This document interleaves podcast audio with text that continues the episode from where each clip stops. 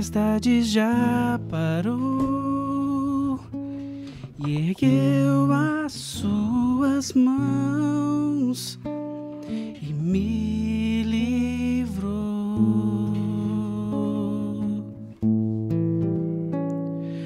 Olha, o mar revolto já quietou no mover de suas mãos e do teu profundo amor.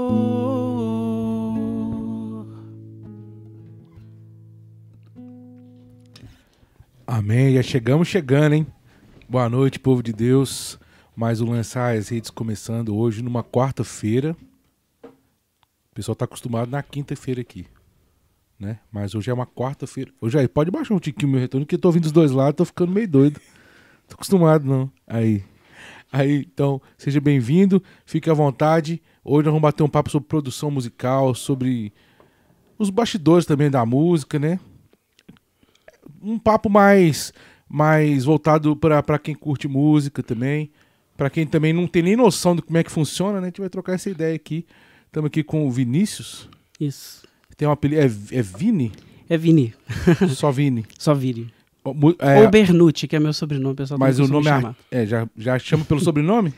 Algumas pessoas sim. Então, quero agradecer o pessoal aí que já che- tá chegando, o pessoal que vai, vai chamar também, mandar para seus amigos também para poder chegar nessa live de agora.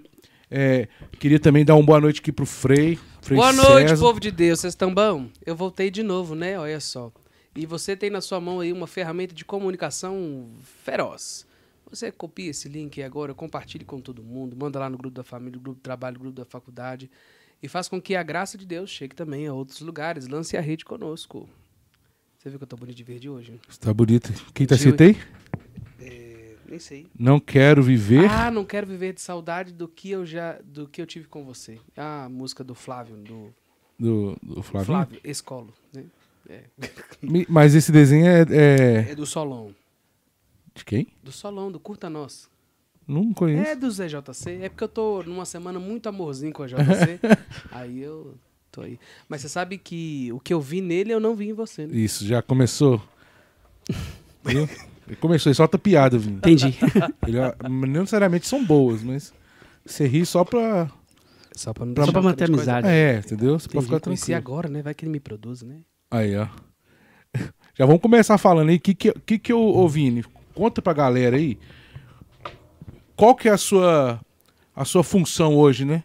Porque a gente fala assim, produtor musical. Ô Jair, agora você tirou foi tudo, hein, velho? Ele não tá bem hoje. Pro- é, vou tirar um, um lado aqui. O produtor, o que, que um produtor musical faz? Só pra, a sua relação com a música, a gente podia começar aí, né? A sua relação com a música. Como é que começou? Se você é, desde pequeno já tocava alguma porque você você chegou entrou tocando violão, né? Sim, sim. Mas qual que é a sua formação musical e tal, só pra galera entender. Vai Certo. ter chegar até até fazer um caminho cronológico, A sabe? história é longa. Então nós temos tempo. É. Ótimo. Não, é, na minha família não tem ninguém músico, mas é, minha mãe sempre incentivou, né, meus pais sempre me incentivaram.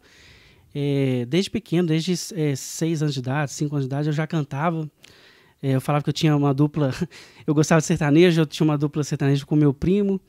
Não tinha, né? Mas na Aham. minha cabeça é, Já, Ela- já era fo- já a formação pronta ali. ela existia, né? Mas enfim, eu cantava, é, meu tio me gravava, enfim. É, e eu ganhei meu primeiro teclado quando eu tinha sete anos.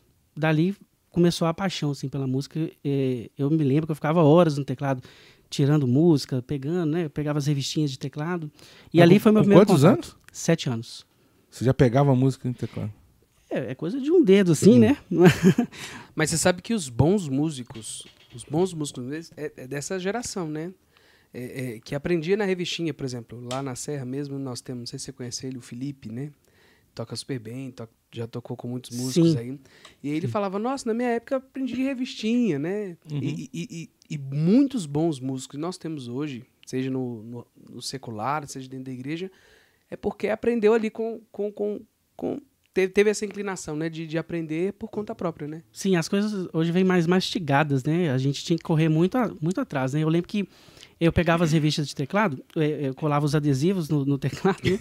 e a revista ensinava, é, si. a, a revista ensinava a tocar a música e eu ficava tocando ali. Só que eu queria pegar outras músicas. Uhum. E eu fazia muito isso, que era o quê? Eu, eu colocava uma música para uma música que eu gostava de tocar e tentava de ouvido É, Já treinando o Já ouvido. treinava. percepção legal. musical, né?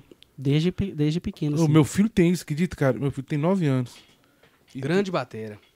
Oh, ele tá tocando violão, cara. Ele pega assim. Eu falo assim, me ensina a tocar violão, porque eu nunca forcei, sabe? Uhum. Aí você tá falando aí, com 7 anos você já, já tinha esse contato com o instrumento. É, você, você já expressava um desejo de tocar alguma já, coisa. já sim. Aí você falava com os seus pais, você, eu quero tocar alguma coisa, ou você tinha. Aí ele já. Não, é, é, o teclado você, foi uma surpresa para mim. Eu, eu nunca falei que eu queria tocar alguma coisa, né? Eles me deram o teclado e eu, eu adorei, né? É, adorei, assim. Porque, por que, eu tô falando? Porque lá em casa eu, eu toco também, eu toco violão, né? Uhum. Mas eu sou basicão, assim. Aí meu filho, eu sempre deixei o violão jogado, assim, na- no sofá. Tem sempre o violão lá pendurado e tal. E o tecladinho também. E, e ele foi gostar de bateria, né? mas, mas eu sempre deixei lá. Eu nunca forcei ele a nada. A bateria ele sempre falou, quero tocar. Ele pegava, desde pequeno, desde pequenininho mesmo. Pegava é, ba- é, pa- é, lápis, né? Quebrava todos os lápis da escola, quebrava. Até hoje ele quebra. Mas a gente já começa, hoje já começa a entender. Fala, para, senão você vai quebrar tudo. Mas ele quebrava um monte de coisa lá pra dentro de casa. Aí, com, os- com o violão, ele só brincava. Mas um dia ele pegou uma música do Michael Jackson, Billie Jean, sabe? Tum. Ele, e pegou. E pegou Ele- no- no tom. É, isso. Aí eu falei, mentira, velho, isso é mentira. Aí ele pegou no tom, depois ele pegou uma outra música lá. Aí foi uma- a parte mais grave, ele pegou também no tom. Eu falei, ele. Mas eu nunca insisti, nunca Mas eu acho que nada. tem que ser assim. A a minha filha, por exemplo, também, eu, tô- eu tenho uma filha, tem sete anos hoje. Eu nunca. Mas como ela. Eu nunca insisti em nada com ela, mas como ela tem um contato, né? Porque eu tô sempre envolvido, né? Já tá em casa, né? É, aí ela, ela tem um gosto muito grande, mas eu nunca insisti. Mas se ela tiver algum. Vai vir dela, né? É, eu acho que é. o legal é assim, porque com, a gente foi assim. É. Às vezes as, as pessoas insistem, querem Exato. algo que às vezes não. não né, não, O, não é da Ja- pessoa. O né? Jair mesmo conta uma história pra mim que uma vez ele é baterista, pra quem não sabe, o Jair, o, o, o Big Boss ali, né? tá na ele ele, ele to- dava aula de bateria pro menino. Ele me contou isso, eu nunca esqueci, que o menino chegava aqui pra, pra fazer aula e a mãe que obrigava ele a vir. E o menino chegava aqui e queria mais trocar ideia, bater papo com o Jair. Aí o Jair foi e falou, calma, Deus, ele quer mais. Ele não quer tocar. Porque ele acaba querendo chegar pra ele, você não tá tocando nada, tá aprendendo nada. Aí o menino queria mais era trocar ideia. E a mãe queria colocar alguma coisa pro menino fazer, sabe? Sim, sim. Igual. Eu, eu, eu, eu hoje, né, olhando pra minha história, eu canto, muito mal, mas canto em vários lugares. mas assim, eu, se eu tivesse a oportunidade de criança, ter, por exemplo, aprendido, por exemplo, um piano, Uhum. né, o violão, nossa, hoje eu seria muito chato. Mas assim, é, porque eu acredito, eu, dou aula de musicalização infantil, Legal. né? E, e eu vejo potencial nos meus Sim. alunos, né? E eu falo assim, poxa, se todo mundo tivesse essa consciência, né? Desde pequeno incentivar, porque a música é belo, né? E o belo, ele não só educa, o belo, ele ensina muitas coisas. Muitas disciplina, eh, métrica, matemática, Uhum. história, né? Então, assim, não é só música, né?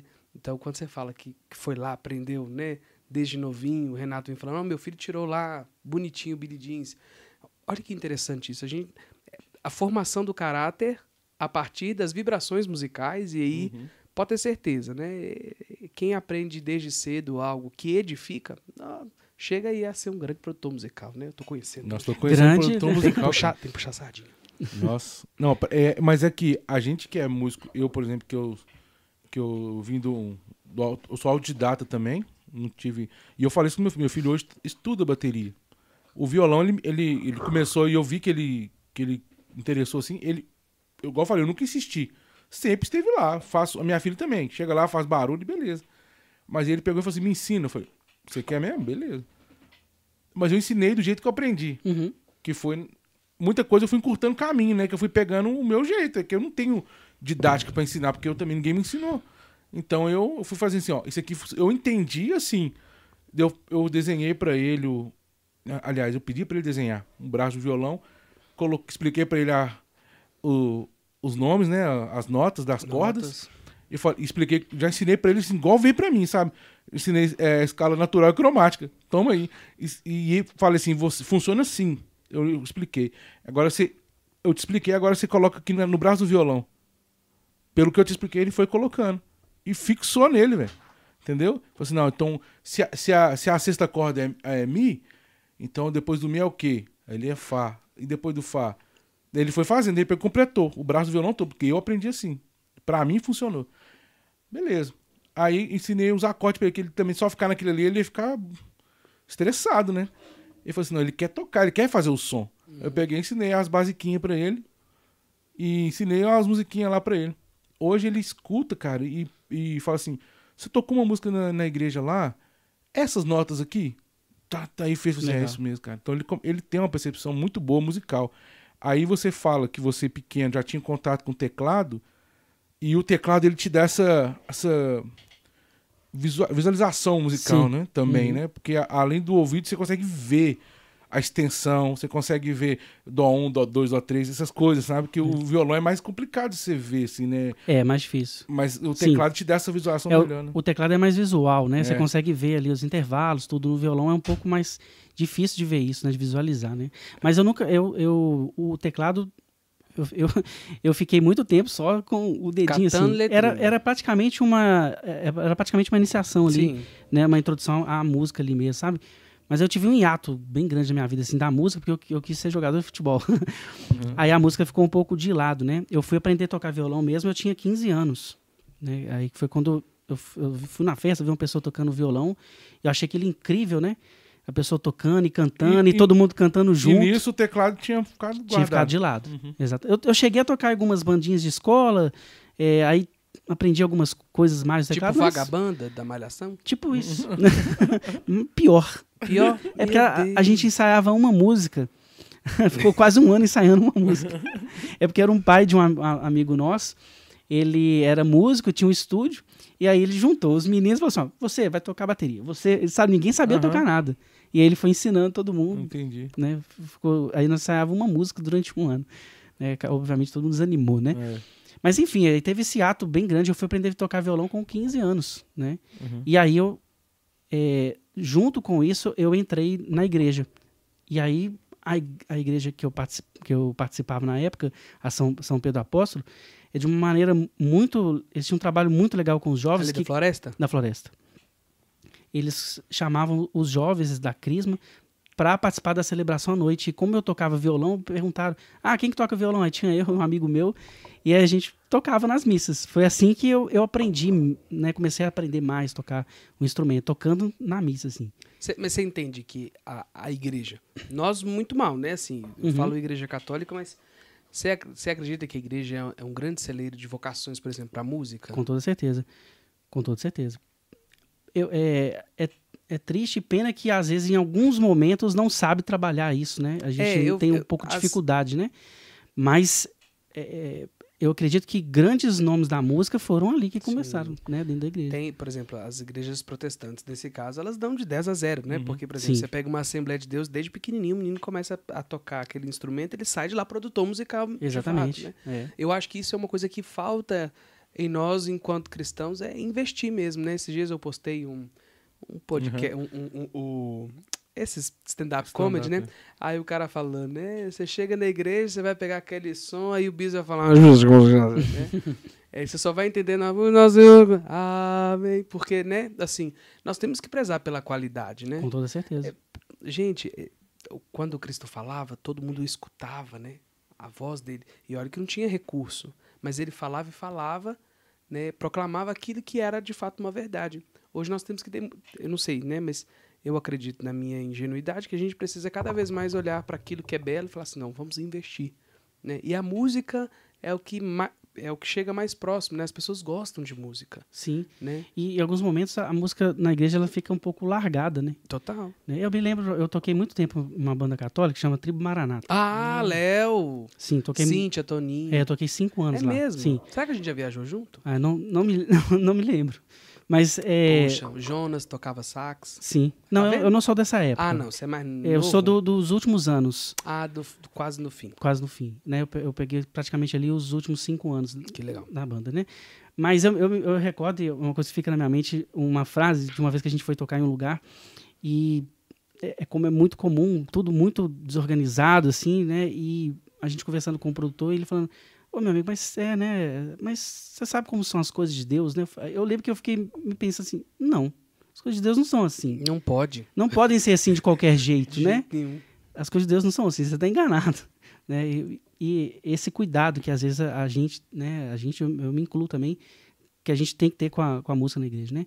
Eu tinha muitos amigos na época de escola, né, que frequentavam inclusive a Batista da Lagoinha Ah, perfeito. e aprendia lá, aprendia a tocar guitarra. Eu vi o cuidado que eles tinham com, com ele de, de ensinar. E ele me convidava, eu falava, não, não, não faz sentido. É aqui que, né? Eu não tinha, minha- ainda estava amadurecendo na fé, né? A fé católica ainda. Mas na minha cabeça eu falei assim, não, é, é aqui que nós temos que trabalhar e né, eu vou tentar fazer de tudo que eu puder para melhorar a música no- na época na, na São Pedro. Eu, eu sempre tive esse cuidado, essa preocupação, assim, né?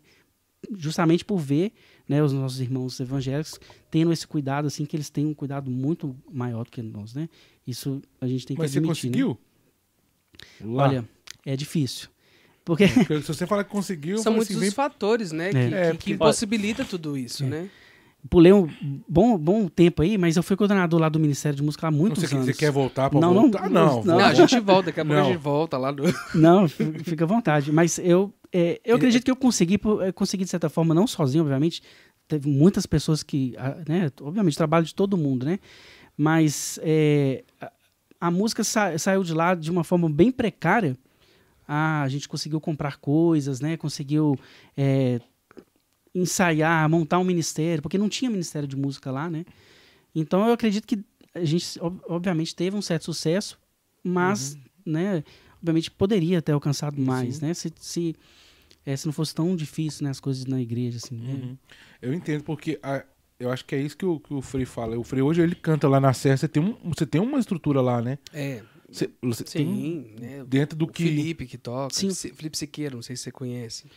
Mas são músicos bons, Bons. o Fábio e tal. Não, e é as o, que equipamento também, né? É, mas é porque precisa, né? É porque, mas por que porque que vai que lá- transmitir, né? É, não, primeiro que lá é um lugar onde tem transmissão. Então precisa ter qualidade Uhum. por causa da transmissão. Às vezes é transmitido nacional, né? TV Pai Eterno, Uhum. Canção Nova. Então precisa ter uma estrutura muito boa para chegar com qualidade nas casas das pessoas.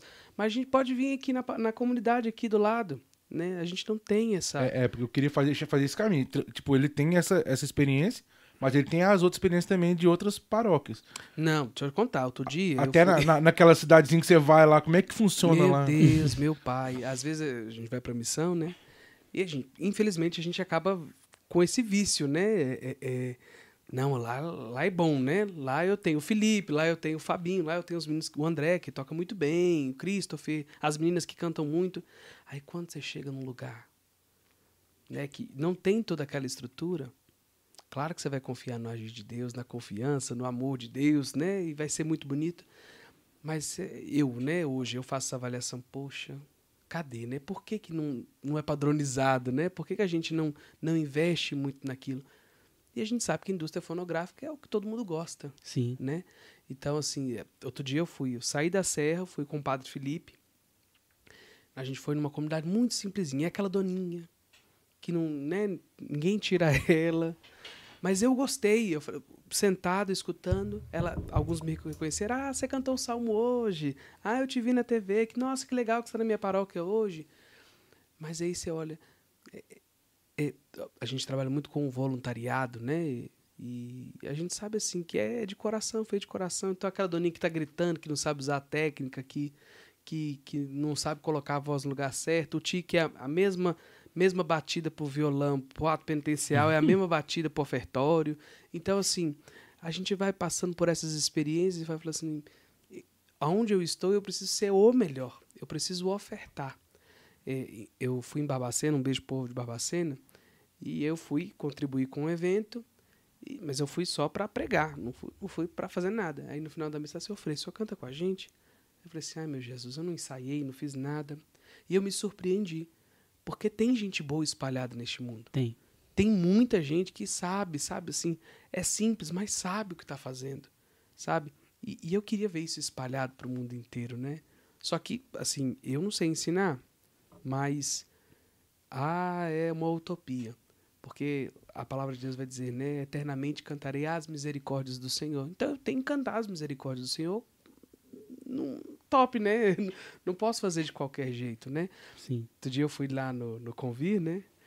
E aí os meninos tocam e tal. E eu falei assim, só pra dar um sol maior, né? Então é bom quando você, você vai num lugar e a evangelização ela flui, porque você sabe que tem gente que se esforça. Mas você sabe também que tem lugar que as pessoas não se esforçam nem um pouquinho. Essa, essa linha é, é, é tênue, né? E ela é difícil, assim, é, eu percebi isso, percebo isso muito é, constantemente, que é o quê? Às vezes a gente vai nas celebrações e, e às vezes tem pessoas que, sei lá, desafinam, estão lá tocando de forma ruim, né, vamos dizer assim, só que ao mesmo tempo que a gente quer entregar melhor, são essas pessoas que estão lá disponíveis. né? É uma linha muito tênue, né? É, velho. São- essas É, pessoas estão lá se doando. Mas, mas olha pra você ver como é que é diferente. Eu, tem um, um, tem um cliente meu, ele é pastor. Aí eu, eu perguntei pra ele, né? Eu sempre escuto falar, mas ele eu tenho a liberdade que eu falei assim, mas como é que funciona? Porque aí tá fazendo uma igreja grandona e tal. E eu falei assim, é, como é que, é que funciona o Ministério de Música aí? Eu falei, não, aqui deve ter umas 16, 17 pessoas no ministério. Eu falei, ah, mas como é que funciona? Aí ele falou assim, não, esse é um ministério. Aí ele, entre eles, eles se revezam. Eles Uhum. têm uma escala lá. Eu falei, ah, beleza, mas e aí? Se chegar e falar assim, eu quero fazer parte, pode entrar? Eu falei assim, não. Aí eles contrataram, eles contratam uma, um professor de canto, de, de instrumento, seja lá o que for que a pessoa vai, vai, vai executar, e, e levam eles para fazer tipo uma audição. Ele se exclui da responsabilidade de vetar. Quem vai dar o, o- o aval vai ser aquela pessoa que é contratada para isso. É tipo um The Voice, né, velho? O cara você vai Eles fazer uma investem, audição. Né? Eles investem. Aí você fala, não, velho, é outra, é outra parada. E nós não, você. É igual fez lá, quem toca violão? Eu. É, porque Então vem. não tem gente, né? Falar Não tem, a verdade, é. né? Não tem. É, eu, eu, durante o, te- o tempo que eu fiquei lá, na, na- os últimos anos que eu fiquei na paróquia, eu tentei implementar lá é, aulas de música, né, né, aulas de música para os, todas as pessoas que estavam envolvidas na música lá na paróquia, Uhum. né? Infelizmente não vingou muito não, sabe? Mas a ideia era justamente formar mais as pessoas e... e- e Mas não vingou por quê? Só pra eu entender. eu, eu não consigo identificar, te falar a Mas verdade. tinha que ter algum investimento? Ou, ou tipo. Não, a igreja até... Né, a investe- bancar? Não, a Não, igreja é uma bancária. paróquia muito boa, num lugar Uhum. muito bom, pessoas com recurso financeiro. Colégio Batista. É porque a, eu acho que se a igreja. Porque lá eles têm, né? Por exemplo, a maioria das igrejas evangélicas, um pouco de médio, assim, né? Médio pra alto, eles têm sempre um maestro lá, né? Sim, sim. Então, a, a- no no nosso caso, se a gente tivesse, meu sonho aqui era isso. velho. É uma coisa que eu já trocou ideia com o Jair também. A gente foi conversar isso com o padre uma vez. Pra gente poder fazer justamente isso. Uma, uma, só que aqui na nossa área isso é né, mais simples, a galera não tem grana. Então, é, teria que ser a, a igreja investindo mesmo. Uma musicalização, uma percepção musical já ajudaria demais. Exatamente. Era, era, Imagina um curso pro povo aprender a bater palma. Seria fantástico. seria ótimo, né? No santo, então, ia... tem um santo aí... Então que o povo começa a bater, palma fica difícil tocar, né? Mas é, é, eu acredito que mais pela dificuldade mesmo de ter, é, ter uma consistência ali, né? Porque a música, ela, ela requer uma disciplina, né? É. Porque, ao contrário do que as pessoas acham, é- ela é treino. É treino, né? Não é uma... Eu, obviamente, tem pessoas que têm mais facilidades, mas não é inato, assim, sabe? É uma coisa que você vai ter mais...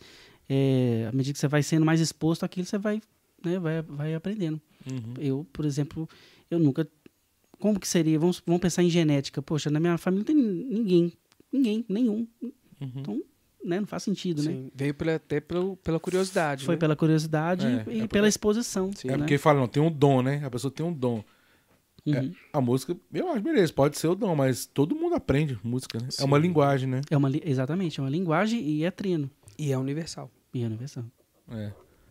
Não, mas beleza. Aí conseguiu. Eu tô indo no. Vê se eu, vê se eu curtei mais alguma coisa aí. Você quer voltar lá? não, aí ele, lá na paróquia, na paróquia, então, você começou a, a tocar na igreja, Sim. sim. Você começou a tocar mesmo na igreja. Foi na Crisma, né? Não na tinha, crisma. é, Olha, ó, can- tocou na crisma. na Crisma, é, os, catequi, os catequistas né, reuniam os, os jovens e aí a gente ia lá e era com tudo desligado mesmo, sabe? Era três violões desligados, um de frente pro outro, assim, Esguelando. esgoelando, não tinha cifra, não tinha nada, não. Era olhando pra pessoa que tá tocando e a gente. Ah, agora é esse. E, e assim, entendeu? Era dessa forma. E foi assim que eu né, comecei a engajar mais na igreja, aí comecei é, grupo de jovens, né? A Crisma, a Crisma para mim, foi o, em relação a é, a minha fé assim foi um divisor de águas muito forte assim para mim, né? Eu tenho um carinho muito especial pela Crisma por conta disso, porque é, foi justamente na Crisma que eu comecei a envolver mais na igreja, né? Comecei a, é, a, a entrei para o grupo de jovens, né? A partir da Crisma, coordenei o grupo de jovens durante muitos anos, né? Depois eu virei catequista de Crisma. Então, a, né, é, a música e a Crisma tiveram um papel muito importante pra, nessa, na minha vida, assim, né? Uhum. Nessa condução. Mas é, chega aquela época assim que você tem que escolher uma profissão, né? Porque Uhum. até então a música ali ela tava ela Hobby. hobby. E eu nu- nunca tive nenhuma formação musical nessa, Uhum. até essa época, né?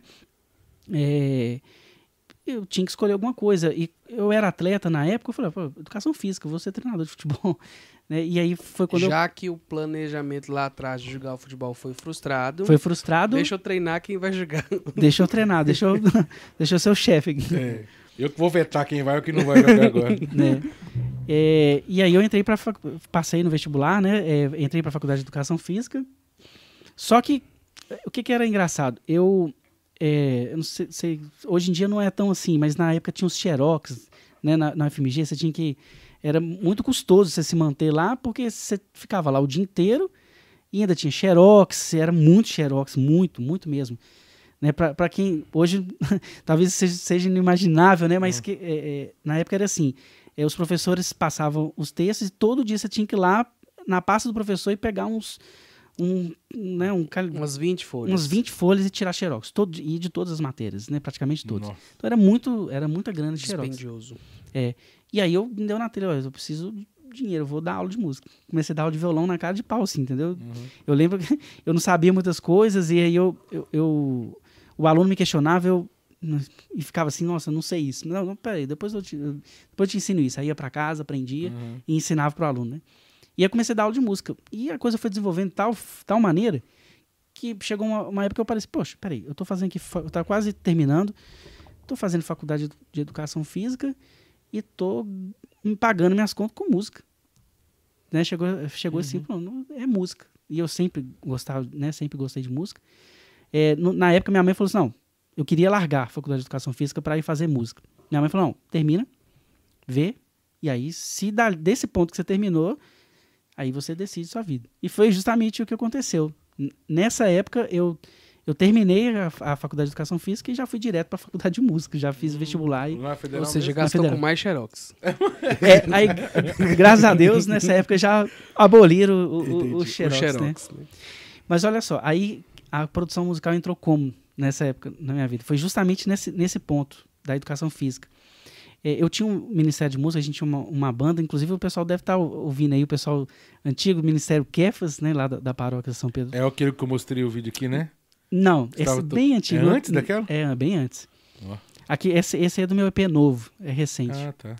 Mas enfim, aí é, a gente queria gravar um, né, queria gravar um CD, Kefas? O que Kefas. significa isso? Ah, eu já viajei aqui. É, é, é Pedro em aramaico. Ah, tá. Se eu não me engano. eu É posso- isso mesmo. É isso mesmo, né? É, entendi. É porque na verdade é Cefas, É, mas existem alguma, algumas é, depende da, do dialeto, né? dialetos exatamente que pode ser Kefas. Né? Tá, beleza. Como a gente era da paróquia São Pedro. Ah, tá, entendi. Mas enfim. é, Então era a galera da, da paróquia São Pedro que montou a banda. Exatamente. E a gente queria gravar. E aí eu, eu já gostava de mexer algumas coisas ali, eu gra- gravava em casa mesmo, alguma coisa, e falava, vamos, vamos gravar. Aí nasce o proton musical. Em casa. Na coragem, né? Sem, gravando no, no próprio computador mesmo, assim, né? É, eu lembro que eu, eu era muito interessado por, essa, por, por isso, né? Por gravação. Eu gravava na fita, assim, né? Lá em casa, com aqueles mini systems, assim. Eu tocava teclado, aí gravava a fita, aí punha a fita do outro lado, colocava a, a fita para tocar, Pra tocava gravar. por cima, aí Nossa. trocava a fita, ficava gravando. Que assim, trampo, hein? É. Aí eu gostava, né, gostava de fuçar. É, e eu ficava, na época da internet, assim, eu ficava olhando, tinha, aqui tinha um, né, uma banda, não tinha não, ainda existe, né, a banda Dominus, né, que tinha um Léo estúdio, Rabelo, Diácono Rabelo. isso, Lá no centro. lá no centro, tinha um estúdio, né, e, e eu ficava vendo os vídeos do estúdio, eu ficava assim, cara, olha que engraçado, eu acho que eu nunca contei isso pra ninguém. Eu, eu olhava para aqueles vídeos e falava assim, um dia eu vou eu vou estar ali. E aí, essa, essa pulando esse, esse ministério, a gente queria gravar um, um CD E aí a gente gravou caseiramente, assim, mas a voz, eu falei, não, a voz a gente vai gravar lá no estúdio da Domus.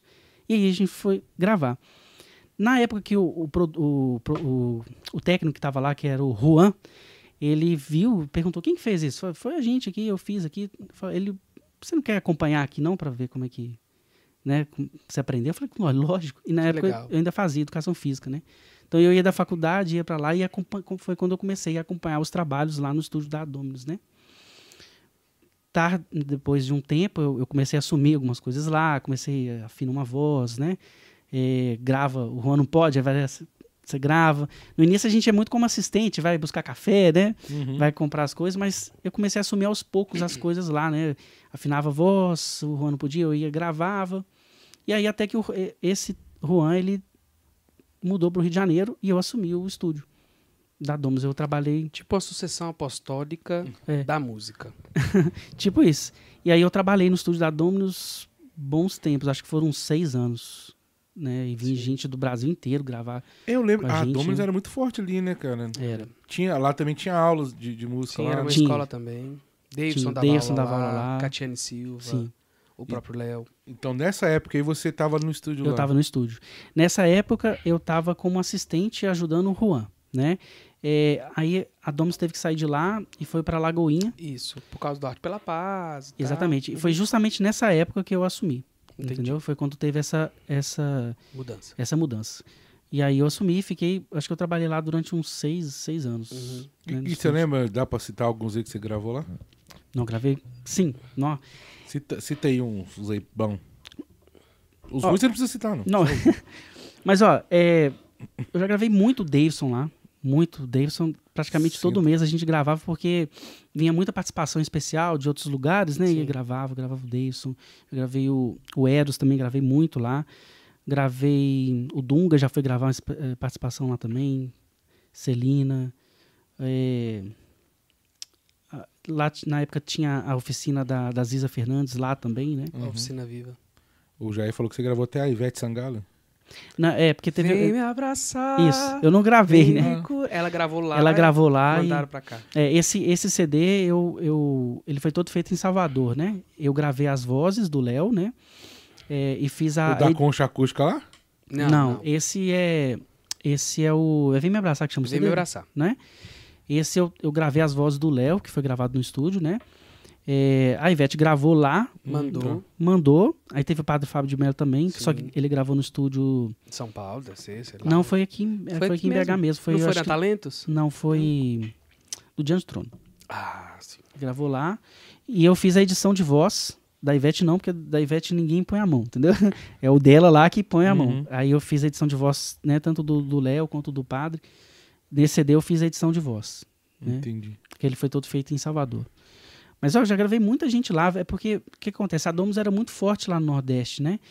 E vinha gente do Brasil inteiro, assim. Então eu lembro de uma vez um pessoal, não, malucão, veio lá de Salvador, dormia no estúdio, no estúdio mesmo, pra gravar, né?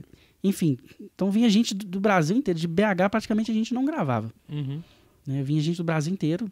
Eu gravei muita gente, assim. Não, não consigo lembrar todo mundo, não. Entendi. Não, mas aí pra galera entender a, a função do produtor ali, é. Nesse- nessa época eu ainda não era produtor. A, né?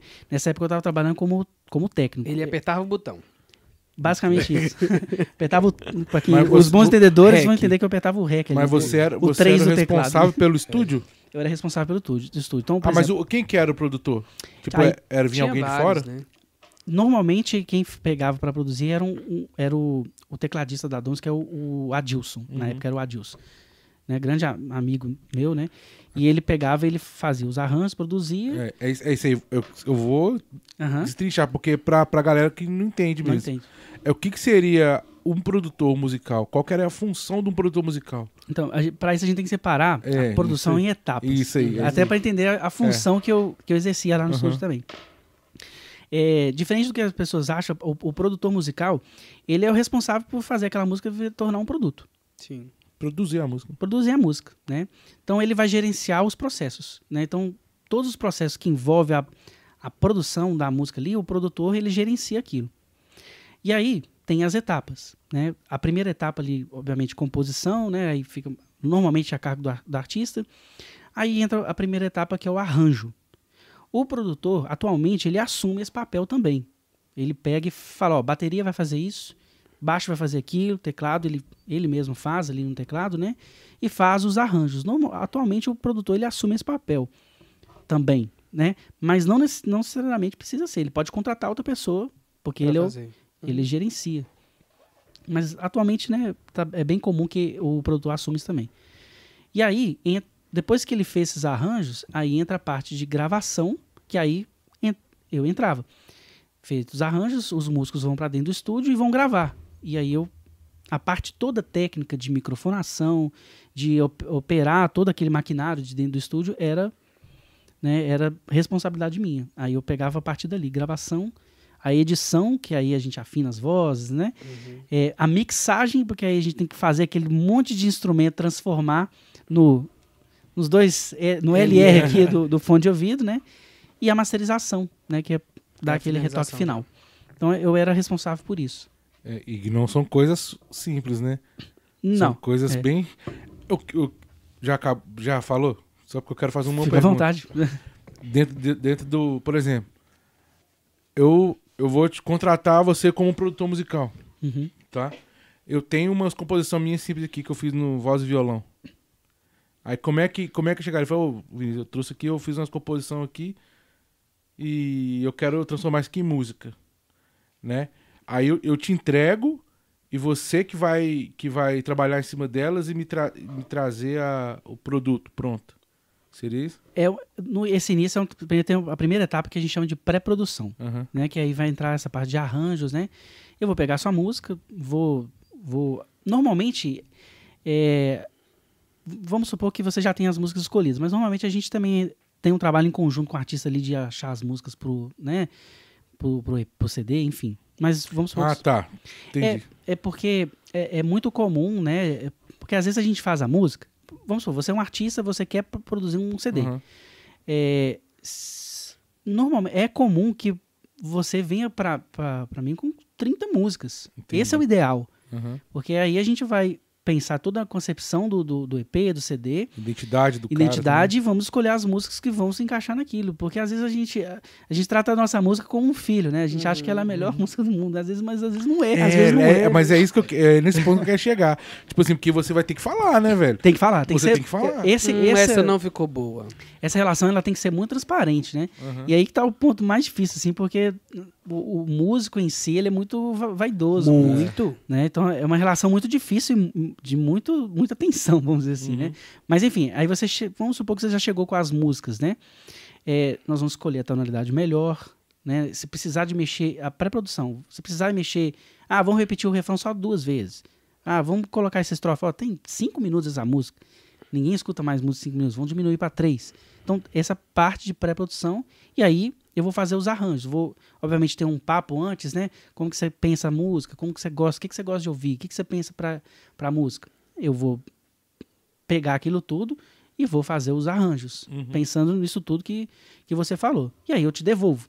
Você escuta e fala assim, cara, gostei, mas e se fizesse isso? E aí tem essa troca até chegar no, pronto, essa é a versão final. final. que a gente vai para o estúdio. Aí o, o cara, o, o, o cara, o artista, pode também falar, igual eu já vi fazendo. Uhum. Assim, ah, não, vamos fazer, eu quero colocar desse jeito aqui. Eu quero cantar desse jeito. Eu quero colocar tal, tal instrumento aqui, Pode, né? pode. Aí você também que vai pesar, né? É. O artista ele tem que ter consciência também, que é, é o que falta um, um pouco, né? De que, poxa, se ele me contratou como produtor, ele tá confiando em mim. Isso, é. Exatamente. E às vezes o artista vem com uma ideia e eu, não vai ficar legal isso aí. Mas às vezes tem que ter o bom senso. "Ô, Eu vou colocar pra você ouvir, você vê que não Aham. vai ficar legal. Mas poderia economizar esse tempo, né? Exatamente. Porque u- uma coisa que eu costumo falar é o seguinte: o, o artista normalmente tem umas ideias mirabolantes, né? E aí fala assim, poxa, é, ele- cabe isso aqui, cabe aquilo. E aí eu, eu costumo falar o seguinte: poxa, poderia ter um cachorro latindo na música? Pode. Pode ter um papagaio? Pode. A pode Xuxa ter. fez isso, né? Né? É, pois é. Colocou o tchutchucão. Nossa. Mas é, é, é coerente. Tadinho, Ficou pedido. Mas entende? Pode, pode fazer o que você Pode. quiser, pode gritar, pode tudo, mas é coerente com. Aham. Entende? Pois é, mas aí tem esses caras que é, que é que acha que também é produtor, né? Tem, é a síndrome do Michael Jackson, já ouviu falar? Não. Todo mundo acha que é o Michael Jackson, que produz, que, que Michael canta, Jackson que produzia? dança. Ele fazia isso tudo? Ele, o o É? Michael Jackson, vamos dizer assim, não completamente, mas é, é, ele tinha muita contribuição nos arranjos ali. Completo, o cara era completo, É. então. Porque cantava, né, para o pessoal fazer. Mas aí eu falo que é a síndrome do Michael Jackson. Todo mundo acha que canta, né? Tem que saber até onde eu sou. É, pois é, mas aí você prefere esse cara. Ué, se ele chegar com qualidade, né? É, Com boas ideias, aí eu É. prefiro esse cara. Porque, certeza. e porque também tem aquele cara que é passivo demais também, né? O Ah, Vozes... sabe? Tipo Sei. assim, ah, você, ah, Qual- tá Sim. bom. Ah, não, tá bom, você ficou legal. Tá bom, ficou legal. Ah, mas também vale. eu acho que os Aham. do, né? Eu acho que o, o que tem um embate demais acaba acontecendo o seguinte: a música não acontece. Ela não fica mas, pronta. É, mas às vezes nem, nem bate. Aham. Mas é o cara que é criativo demais, o cara que é intenso, o cara que, sabe? Às vezes não é É. nem bate, fala assim, não, tô pensando Ele junto. sempre tem ideias novas e- É. e, a, a produção ela tem esse problema. Porque o que acontece? A gente tem que botar um ponto final. Uhum, porque senão não para, né? E por isso que tem um produtor, porque senão não para, não acaba. Você sempre vai ter ideias novas e sempre pode fazer alguma coisa diferente, Aham. entende? E o produtor ele tem muito esse papel de falar assim, não, aqui ó, é isso aqui, já tá, já tá bom, de botar um ponto final nisso, entendeu? Uhum. É, mas às vezes Ela- o artista ela- não entende O produto dessa tá forma. pronto. É, botar o ponto final assim, ó, esse arranjo aqui não precisa colocar Mais nada. mais tá nada, ali. já tá. Não, essa música vai ficar top só no voz e violão. Que aconteceu isso com, por exemplo, não sei se vocês conhecem o Dudu Borges Hum. e o Luan Santana. Tem uma música que ele gravou só voz e violão, que ele procurou o Dudu Borges para fazer os arranjos mirabolantes que o Dudu Borges Aham. sempre fazia, e o Dudu Borges virou e falou assim, não, essa música é voz e violão. Não, mas como assim, Dudu? Eu te procurei pra você fazer os... negócios." Não, essa música é voz e E violão. deve ter vendido. É uma das músicas mais estouradas do Luan Santana. Pois é. Entende? O produtor ele tem essa visão Aham. também de mercado, de, de. É importante isso pro produtor, né? Tô falando que todos têm, não. Aham. Mas é importante que ele tenha essa visão de mercado, essa visão de, né, de, é, do público, né? Então é isso. Basicamente é esse, o basicamente, né? É, não, é coisa pra caramba, É. tá doido. Se fosse hoje pra você, por exemplo, no, no nosso contexto católico, né? Uma pessoa que você queira muito, mas muito produzir. Que não seja o Frei César. Cara, eu. Ele nem entendeu, mas tudo bem. Tá bom. eu já trabalhei com, com muitos músicos. assim, O, você falou o Flávio, né? Eu fiz uma música dele, o, o Flávio do. Sim, Thiago Brado. Tiago Bravo. Thiago Brado. P- é, pela. Eu, Pela música, pela musicalidade e pela até pela pessoa mesmo, sabe? Eu, eu tive um contato relativamente não próximo, né? Mas eh, a gente fez um trabalho eh, junto. Eu estava na, na parte de nos bastidores, né? E aí eu pude conhecê-lo Esse é E aí- boa demais, né? demais, cara, ele é. né? Muito, assim. é, Então ele, ele é uma pessoa que eu, se eu gostaria de produzir, assim. se eu- E tem, não precisa falar não, mas tem algum que você não produziria hoje? Tem. Tem. No off você conta, por favor. Tá? aí a gente vai deixar você que tá aí do outro lado com É, essa pulga mas não, não tem porquê. Você viu, presenciou alguma coisa? Também? Porque do mesmo jeito que você viu do Thiago Brado, você deve Ah, ter. com certeza. É. É, não, a gente, nesse meio, a gente acaba né, presenciando muitas coisas, né? Eu- Uhum.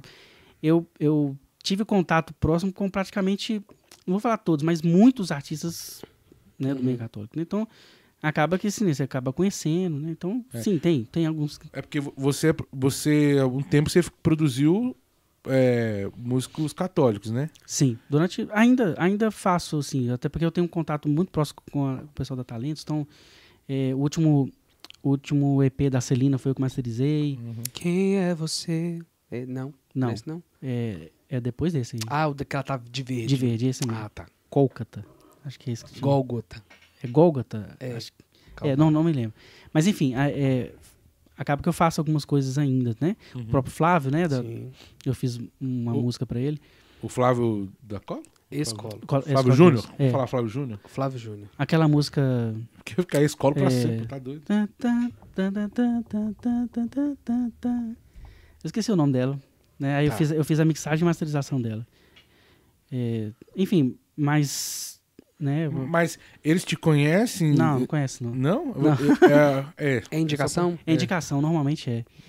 É, a Isso é Celina, muito sim. bom no nosso meio, né? É. Isso é muito bom no nosso meio, porque assim, Isso aí a gente vê colaboração, né? Ó, eu não posso, não. Por exemplo, o Anderson, né? Sim, ele pega Anderson. muita coisa, o Anderson, guitarrista. Uhum. Ele pega muita coisa, muita coisa, muita coisa aí. É.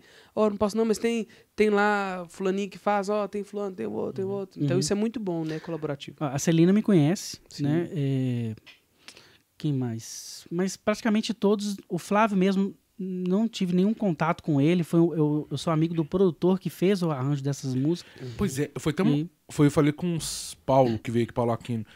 Porque o Flávio, pra mim, ele deu um salto muito grande quando ele saiu da Colo. Uhum. Eu falo musicalmente falando. Sim. Eu acho que quem tá produzindo ele agora é sensacional, cara. É. Eu não sei quem é. Essa não- música não- mesmo dessa camisa é dessa nova Mas versão foi um dele. salto gigantesco de de qualidade, assim, sabe? E, e as pessoas não têm noção. Não, não ah, quem, quem, não, quem não consome muito música, assim, igual quem é músico mesmo. Eu, eu percebi, falei assim, o que, que aconteceu com o Flávio, cara? Porque Uhum. as músicas tá muito boa. Muito boa mesmo. Porque a própria Colo tem melhorado também. Porque elas gravavam umas coisas muito aleatórias. É, eu, se fosse produtor, eu teria um- uma certa resistência em gravar algumas pessoas. Uma delas é a Cola, porque todo dia tem uma música nova. Entendi. Ah, Mas aí é bom. Não, mas aí eu não, não, aí consegui... não passa pe- pelo filtro. É, não passa É, pelo entendi. filtro. Sabe aquelas 30 músicas que você tem que fazer o filtro? Eles não têm. A Ah, Colo, a Colo tem música boa, maravilhosa, né? Tô- Gente, isso é brincadeira, pelo amor de Deus, tá? Virou corte, você vai É, ser virou cancelado pela você... Mais uma vez essa semana eu serei cancelado. Mas... Já foi cancelado? Ih, meu filho, a história é longa. Mas, por exemplo. Mas ele caça. e o Juninho Noronha. O, o Juninho Noronha não. Juninho É, Casimiro. Casimiro. Porque como é que produz um cara daquele, gente? É. Acordes daquele. Não, mas não dá, aquele- não. Ele também é um tipo de cara que deve chegar e falar assim: esse aqui tá pronto, é só falar, vamos Não, gravar. e o, o filho." legal dele, não sei se você conhece a musicalidade, musicalidade dele, né? Não, não conheço. Ele simplesmente, ele pega o violão dele e ele grava. E pega, né? Por exemplo, quer se encontrar com o amor. A primeira versão é ele no violão. É. Não pega é ainda, ele, né? Não pega ele, entendeu? Assim, pá, pá, tá, tá. Nó que musicão. E depois que ele foi, né? Depois que. E tem acontecido isso muito, né? Não sei se, se você percebe isso, né? As pessoas vão lá na cara e na coragem, gravam.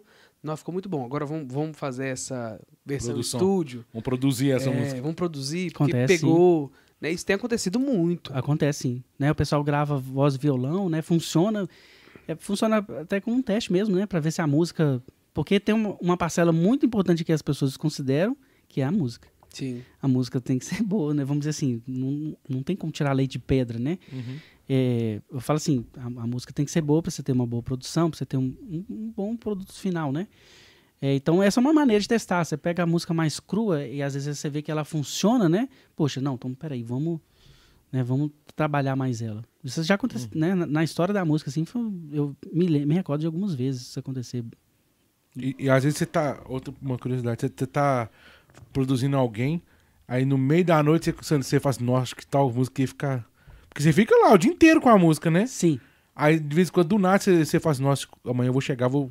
Ou então você acorda do nada não, e acontece, testa. acontece. Da noite você levanta pra testar alguma coisa assim? Ah, não, é, aí fica na cabeça, né? Aham. Fica, às vezes, Anota alguma coisa? É, o pessoal não sabe, a, a gente que produz assim, é, por exemplo, eu saio do estúdio, às vezes eu ainda vou ouvir no carro, Uhum. chego em casa, ainda ponho o fone, escuto de novo, então você acaba ficando meio imerso naquilo ali, né? Então você acaba tendo ideias mesmo, né? Falando assim, poxa, que, aquele, aquele, sei lá, vamos, vamos supor, aquele acorde que não tá legal, aí você fica com aquilo na cabeça, fica com aquilo. Aí uma hora resolve na cabeça, assim. Às vezes até, comigo já aconteceu, às vezes até de sonhar. Aham. E eu acordar e falar assim, caramba, é, é isso. Que doideira, né? É, É aconteceu. muita coisa, né, que, que rola ali no, na cabeça do ser humano ali, meu filho, que... É, e, e a gente fica muito imerso, né, quando tá produzindo, assim, É. porque você imagina. é, imagina quantas vezes que a gente não escuta Uhum. Aquilo, a música, né? Até na própria parte de mixagem, edição, quantas vezes a gente escuta? Quantas? Quantas? É, Eu, é eu vou, vou fazer um patrocínio, eu quero voltar pra gente falar sobre músico de estúdio e músico de palco. Fechou. Falou? Coitado. Vamos lá, Geizão. Come um, come um trem que nós vamos falar. Obrigado. Quer mais água aí? Eu Tem quero. café? Quero Tem água. café. Vamos lá então, Jaizão, fazer um patrocínio aqui? Vamos lá então, ó. Pessoal, eu sempre falo isso aqui pra você dar preferência pra quem ajuda os irmãos. Então, vão lá dar moral pro pessoal da Ótica Católica, que você precisa de, de comprar um óculos, consertar seu óculos, né? Procura o pessoal da Ótica Católica, vai no Instagram, já segue eles, Ótica Católica. E pode passar também lá na Rua da Bahia, 637, perto do viaduto Santa Teresa ali, ó. Rua da Bahia, 637. O contato dele é 31 32 13 24 22. 32 13 24 22. Procura o Elbert lá, o cara é sensacional.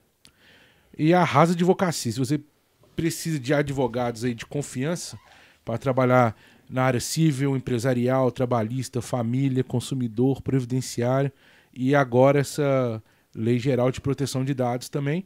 Pode procurar o pessoal lá no telefone 31 98783 9282. 98783 9282. É, e a Rede Nova, um portal com várias imobiliárias credenciadas. Entra no site lá da Rede Nova, que é www.inovaredemóveis.com. Se você é corretor autônomo, tem uma imobiliária aí e trabalha sozinho, eu te aconselho a entrar na rede para você aumentar seu leque de opções de, de atuação também no mercado aí. Beleza? Então, www.inovaredemóveis.com. Lá você tem um contato lá, você vai chamar, eles vão te explicar como é que funciona. Beleza? E agora eu vou falar do deleite. Ai, é a hora favor. do Frei fazer uma degustação ao vivo. Olha. Pega aí também, Vini. Não sei se você, pode, eu tô falando pra pegar, às vezes tem uma É. intolerância, lactose, sei lá, não sei, né? Eu tenho intolerância a gente chata. É, então, então tá bom. Eu tenho lactose. Faz aí, faz aí.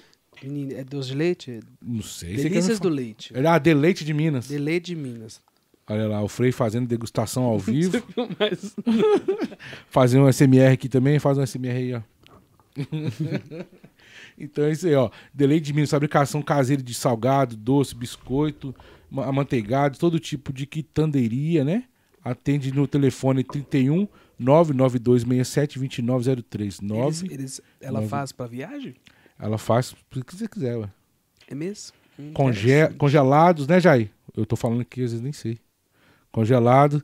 Até uns pacotinhos também já. É? Já, já levei pra casa também uns pacotinhos também. Esses biscoitinhos aí, ó, faz maior sucesso aí, ó. Tudo caseirinho mesmo. Então, pra quem é. Quem curte fazer uma cesta de café da manhã, fazer um coffee break na empresa, sabe? Só chamar o pessoal no, no WhatsApp 31 99267 2903. Curtiu, Vini? Curti demais. Trembão. Viu? Deleite de Minas. De leite de Minas. Agora tem um Cacá Violeiro, aulas de violão e viola. Eu falo que violão a gente até acha, gente, negócio, sei lá, foi lá, ensinou violão, estudava em casa e voltava para explicar pro aluno. Então, mas a viola é mais difícil achar gente que ensina a viola caipira mesmo, raiz. É mais difícil. É, e eu esse- tenho um amigo, um grande amigo que ensina também. É. Então, o Cacá Violeiro, ele to- ensina, ele é formado em música também, mas ele tem especialidade dele é viola. Então, se você quiser tocar lá uma viola bem tocada, chama o Cacá Violeiro. O telefone dele é 31 999556458. 999556458. E precisando de imóveis, procura Renato Rojas Imóveis, imobiliária especializada em venda, locação, avaliação de imóveis. Só você procurar, eu falo, é minha imobiliária também, é minha do meu sócio Diogo. Pode procurar a gente no Instagram, arroba Renato Rojas Imóveis. Rojas escreve com R-O-J-A-S. Como é que fala, Frei? É Rojas, né? Isso. Em espanhol. Renato Rojas Imóveis, tá? Procura a gente lá, entra no nosso site também, que é renatorojasimóveis.com.br. Não tem erro. E chama a gente no, no telefone lá, no 31 3473 6184. 31 3473 6184. É muito Fechou? legal ver você falando, lendo o telefone lá do seu escritório. É mesmo, né? Tu não sabe de qual não. Eu sei, velho. Mas e o medo de falar errado também, né? Eu sou dislexo, você já percebeu, né? Tem Ó. tratamento pra isso. Tem? Tem. Eu preciso da sua ajuda, então. Evo, e do Evo Coach também, ó. Você precisa de coach na formação de inteligência emocional para te ajudar a focar nos seus objetivos aí, ó, tem as ferramentas necessárias para te orientar aí. Só procurar o pessoal no 31 99293 0018. 99293 99293 0018. Evo Coach. Fechou? Fechou. Fechou, 10. Jairzão? Tem, tem alguma pergunta no chat aí? Não, não, teve, teve quando Só a gente como- falou, né, da, da questão da igreja, né, teve uma pessoa que falou aqui mesmo, ah, os padres, né, eles não incentivam, Ah, mas eu acho que já já pa- passou o assunto. é, passou o assunto. E o pessoal do Kefas tá aqui. Tá aí, ó? Tá, Ah, é? tá aqui, tá bombando aqui. Vamos fazer um- uma volta do Kefas, hein? Tipo, com essas bandas que voltam aí. É, KLB que voltou. Hoje. Onde voltou? Mas já acabou, já, já acabou. Ah, A Acabou gente de pensa em colocar algumas coisas no Spotify porque não tem nada. É, dá uma- pelo menos registrar, né? Não é registrado. Porque a gente, a gente chegou a gravar dois CDs. Olha que legal. Ó, E tudo autoral mesmo? Tudo autoral. Que isso, cara. Tudo autoral. Doido Eu, né? eu, eu, por exemplo, né, quando eu gravei minha primeira música, nós ganhamos o Festival da Arquidiocese de Belo Horizonte, né? Primeiro festival da Arquidiocese de Belo Horizonte, a gente foi lá, uma música que eu compus em 2010, quando eu estava na minha primeira experiência vocacional lá em Patos de Minas, eu sentado, escrevi minha história, né? Um dia eu mostrei para os meninos, eu tinha um projeto de evangelização chamado Projeto Zoé. E aí foi, a gente fez, a gente ganhou o primeiro lugar, foi muito legal, assim, a gente ficou todo animado, né? O que, que nós vamos fazer? Nós pegamos a música e fizemos um processo de, de, de gravar. A gente foi pro estúdio, né? Tem aqui Estúdio Mineiro, Daniel. Um abraço pra ele. Abraço, Daniel. É, Danielzinho, gente boa pra caramba. E aí, mas foi um, para mim foi algo, foi um momento de cura interior, né? Porque assim, é, primeiro que eu me sentia super incompetente de falar assim, olha, fui eu que fiz, né? Uhum. Segundo, porque demorou muito mesmo, né? Porque dependia do horário do povo, né? É, e é banda de garagem, né? então, no que- na pergunta. é, aí o outro lá só podia aquele horário. Eu gravei voz de madrugada, né? Porque por causa Uhum. das missões e tudo. Então, foi, foi um processo. E hoje, por exemplo, tem muitas pessoas que gostam da música, enfim e tal. Mas é eu, assim, né? Fazendo essa avaliação. Foi um processo de cura. E demorou muito. Né? Aquilo que era pra sair em 2013, saiu em 2016. Não. É, mais ou menos isso. Eu agora, 2015 só saiu final de 2016 e todo mundo, né? Que dia que vocês vão gravar? Então, assim, eu, por exemplo, né? Hoje tem muitas músicas que eu escrevo, né? Que eu me arrisco a escrever, por exemplo, para ordenação de sacerdotes. Eu recebo muita encomenda, né? Ah, meu tempo de ordenação é esse, né? E minha história é essa, então cria algo aí. Então, e, e hoje, por exemplo, eu eu me arrisco a fazer isso, mas eu ainda tenho muito medo porque não me sinto competente. Alguma vez na sua vida, né? Hoje, claro que não, que é- talvez seja seu ganha-pão, né? Mas passou por isso na cabeça, isso que eu fiz não ficou bom. A todo momento. É, É, acontece, é, é normal, né? A famosa síndrome do, do impostor, né? Mas é a todo momento. É, e, e, e também, às vezes, as coisas que eu já fiz há um tempo atrás, eu escuto hoje e falo assim, nossa, podia ter acertado. podia, ter, podia ter colocado um, um red minuto aqui nesse lugar. Acontece a todo momento, mas eu acho que isso faz parte do, do processo, né? Porque. é, e aí entra uma questão que as pessoas têm muita resistência de gravar, porque sempre. ah, não tô pronto. não- não- eu sou a favor que tem que gravar, porque faz parte do- da, da evolução do processo ali. Você O grava. Até perguntou isso aqui, ó. Vini, você acha importante o Ministério ter músicas próprias e pelo menos um EP gravado? Ou apenas gravar as músicas de outros cantores? Aí eu- depende do, do ministério, depende Entendi. da função, né? Porque se for um ministério para celebrações, para missa, Grava dos outros. grava dos outros ou não grava nada, É, né? só- Concentra ali. Só executa lá e. Exatamente, né? Agora, se é um ministério que quer ampliar né, o seu alcance. Tem uma missão, tem Poxa, eu acho que é, gravar a música dos outros é legal também, mas é, compor é, é quase que um exercício de, é, de colocar a sua experiência ali com Deus, né? Porque Uhum. isso, isso falta, né? Você colocar realmente ali a sua, experiência que vai alcançar outras pessoas. É, né? É a sua experiência e é uma mostrar expressão, né? É uma é expressão. uma expressão, a música é isso, né? É, então eu acho que é importante para esses ministérios que querem, né, é, seguir de uma certa forma uma carreira, assim, eu acho legal porque é, vai mostrar a identidade daquele ministério, entende? E, e, inclusive é, é um, é o próprio exercício mesmo de, de aprofundamento mesmo, sabe? De você sentar e, e, e se ver por dentro mesmo, sabe? De, na hora de compor e, né? Eu acho que isso também é um exercício legal também até para a própria espiritualidade, entendeu? Legal, interessante. Aí, aí, falando disso ainda, essa questão do golfe, perguntei, da a diferença do músico de estúdio pro músico de Uhum. palco. Tem, tem. É. Tem. Eu, inclusive, eu me considero mais músico de estúdio do que de palco. E você teve as duas experiências. Tive as duas experiências, né? É, eu toquei muito em palco, mas eu tenho um, um certo problema que eu sou um pouco... é, eu, eu, eu tenho um pouco de ba- baixa autoestima.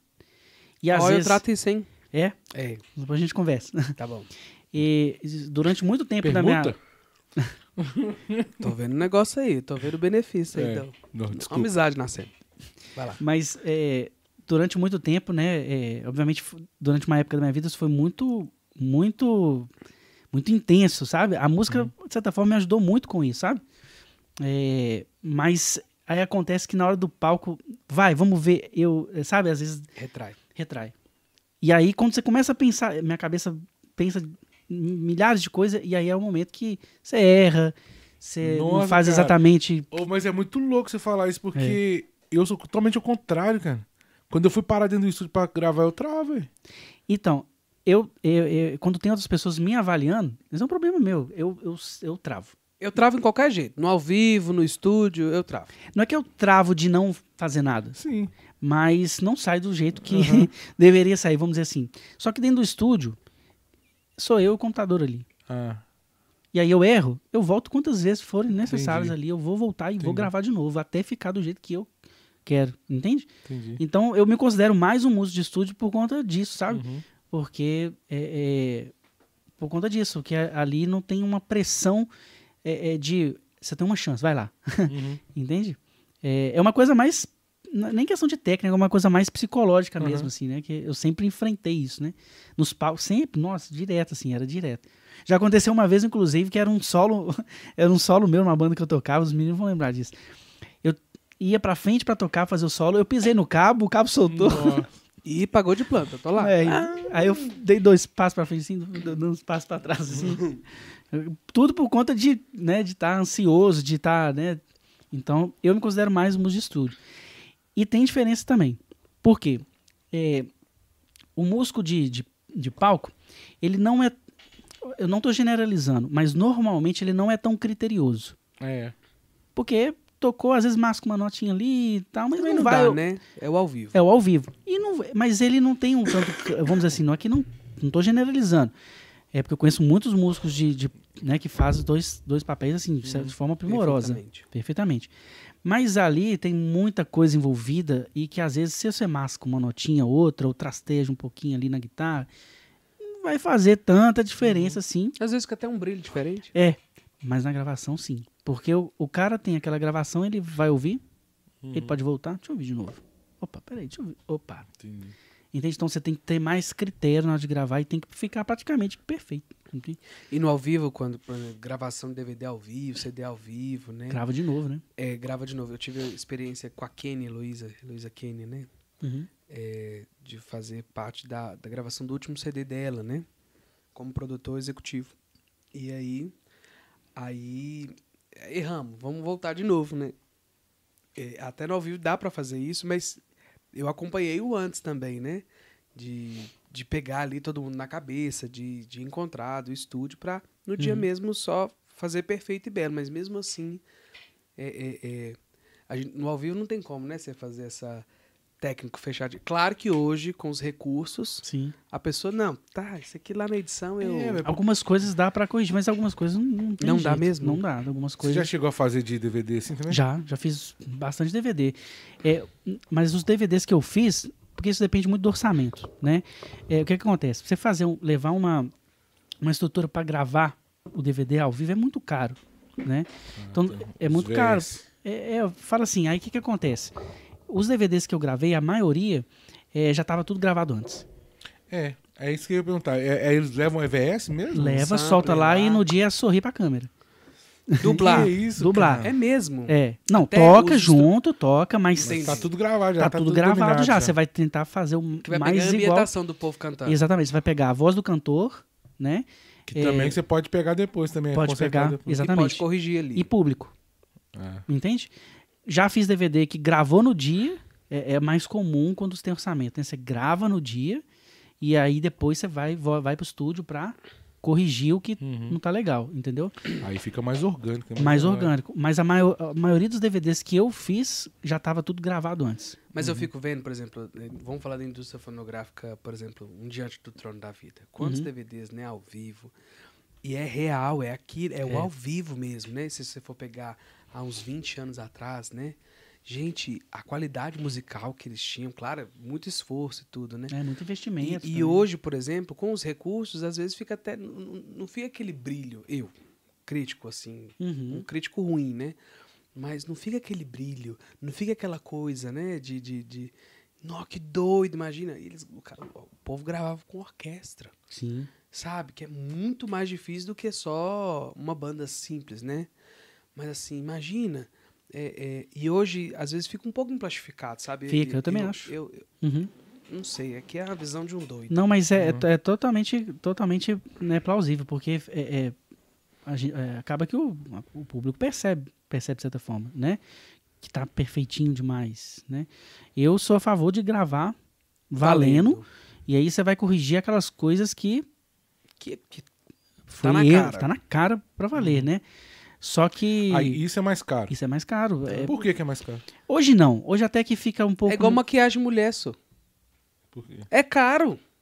pra consertar o rosto todo. Não é verdade? É. Aí, de- aí deixa aquele natural. É, Não é uma crítica, não tô chamando as mulheres de feia, não. Mas é porque às vezes aquilo que é natural é belo, Sim. né? Aí não, você precisa, pra ter segurança, precisa maquiar. É, com, com o tempo a gente foi acostumando tanta coisa a ficar tão perfeitinha, né? Que a- acaba que... É o que eu chamo de orgânico. Eu gosto é do, do, do- quando, quando é aquele barulhinho da- Sim, do, do dedo passando a corda. O. Daniel mesmo, o Daniel que gravou essa música com a gente, né? Que foi o nosso produtor. Ele falou assim: olha, eu vou deixar a ambientação, eu vou deixar seu microfone, eu não vou, não vou tratar a ambientação. E ficou bonito. sim. Sabe? Ficou, ficou muito legal. Sabe? E, e- e isso vai muito do produtor também. Mas, eu é, não vou mas tirar... é isso. E, mas e é orçamento isso, também, né? Mas é isso que Ah, não, encarece o que que encarece, por exemplo, você fazer um DVD, né? ao vivão. Se for fazer do jeito certo, você imagina, você tem que contratar, eh, você tem que, além do ter o som pro público, você tem que ter, a, normalmente é um, uma- um caminhãozinho, né? Um estúdio móvel, que é caro, é muito caro. Você tem um estúdio móvel para gravar, né? Que tá lá vindo as vias, né? Para gravar Separadas. separadas. E tá gravando, esse cara tá comunicando com. Mas, isso é- mas essa estrutura, ela hoje é. é mais difícil de ter isso, então. Eu já fiz, por exemplo, DVD que dá pra gravar ao vivo, que tem como você fazer de, com orçamento reduzido também. Ah, tá. Só que com uma estrutura muito mais enxuta. E Muito os mais enxuta. têm que ser. Tem que estar alinhadão. É. E não, não dá pra gente colocar, assim, vamos dizer assim, é, questão de equipamento, assim, que a gente gostaria de ter numa gravação, sabe? Por exemplo, eu, é, recentemente tem- eu fiz um DVD que era uma mesa, nessa mesma mesa tava fazendo PA e fazendo a gravação, porque você tira um cabo USB ali e manda pro computador, entendeu? Aí é custo, custo que- reduzido. E custo reduzidaço, né? Mas estava gravando ao vivo. Uhum. E aí depois foi pro estúdio regravar. Entendi. É, mas eu, eu acho que aí o som já não fica tão legal, porque você tá ali na, na mesa, você faz o PA, ou você faz a gravação. É, Não dá, né? deu problema. Esse dia deu problema. Deu, proble- deu vários problemas por conta. É conhecido o povo? Não, não é conhecido, não. Ah, tá. É, deu vários problemas. Teve que gravar muita coisa depois. Aí tem esse custo do estúdio depois. É porque é também. por hora, né? É. É Então, muito é-. Eu acho que é tudo uma questão de, de bom senso, sabe? Eu tenho X orçamento para fazer acontecer. Né? Eu quero que aconteça. Então, fazer, como faz para acontecer? Com o, o orçamento que você tem, e aí você escolhe. Né? Entendi. Mas o, hoje, é, com, com, es- com essa questão do- dos VS aí, Uhum. você consegue explicar pra galera como é que funciona o VS? Antigamente chamava de sampler, né? Hoje, É. hoje mudaram o nome para VS. É né? VS. Mas é, o que, que é o, o VS? É, normalmente, praticamente toda banda hoje usa, né? É, os músicos estão lá no palco, eles estão. Vamos supor que tem. A, a Dominus fazia muito isso, né? Você tem lá bateria, teclado, baixo e guitarra. A Dominus fazia muito isso. Uhum. Só que naquela música do show tem Metal, metal pra pra caramba. caramba, tem, não tem um teclado, tem 15 teclados, Uhum, tem, tem umas três guitarras ali. uhum. que aquela, aquelas pessoas não conseguem. Né? Não, não consegue, não tem, não tem jeito, que, não tem como se multiplicar. Ou você tem uma banda de 15 pessoas, Uhum. né? Que o custo é lá em cima. Aí a gente também, imagina, passagem aérea para 15 pessoas. Uhum. Os contratantes não vão conseguir, né? Pri- Principalmente tratando de, de meio católico, né? Que é tudo muito, Uhum. sempre muito difícil, né? Então, aí o que que tem? É, é, eles soltam pelo computador, a banda toca junto com esses instrumentos que não estão lá, entendeu? Uhum. Basicamente isso é o VS. Você vai ouvir um monte de E instrumento. é muito treino, né? é, tem o, é, É o clique, né? é o clique, o metrônomo. o ba- normalmente a banda tá ouvindo o metrônomo junto, né? E aí, bora, um, dois, três e toca. E não pode errar a Não estrutura. pode fazer gracinha nenhuma, né? Não É, pode errar a que tem tem que estrutura. estar bem atento, né? É. Que doido. Não pode. res- Na, na tribo a gente tinha. Na tribo Maranata a gente tocava muito com, com o VS, né? É, a gente brincava que se caísse o VS ali, a, era metade, a, a banda. Metade mais- da banda não acabou, tava não tinha mais som. Mas é, a, a- a gente fazia, o Léo, né? Fazia o seguinte: é, é, tinha uma música que ele queria fazer interação com a galera. Então É, ele, tinha que esperar acabar. a música acabava, no momento que ele ia fazer a, a, a interação com a galera, e aí quando ia, fazia livre, né? E aí na hora que ia começar de novo, soltava outro, entendeu? Pra, ter, pra ter, conseguir fazer isso, entendeu? Nossa. Eu lembro do Why So, né? Que, Why So? Não, isso, aí- isso ainda era no Era, VS. Era, era no VS Era ainda. no VS ainda. Era Então ensaiado, já, já então. tava programado pra isso. Já estava programado. ensaiado. É, exatamente.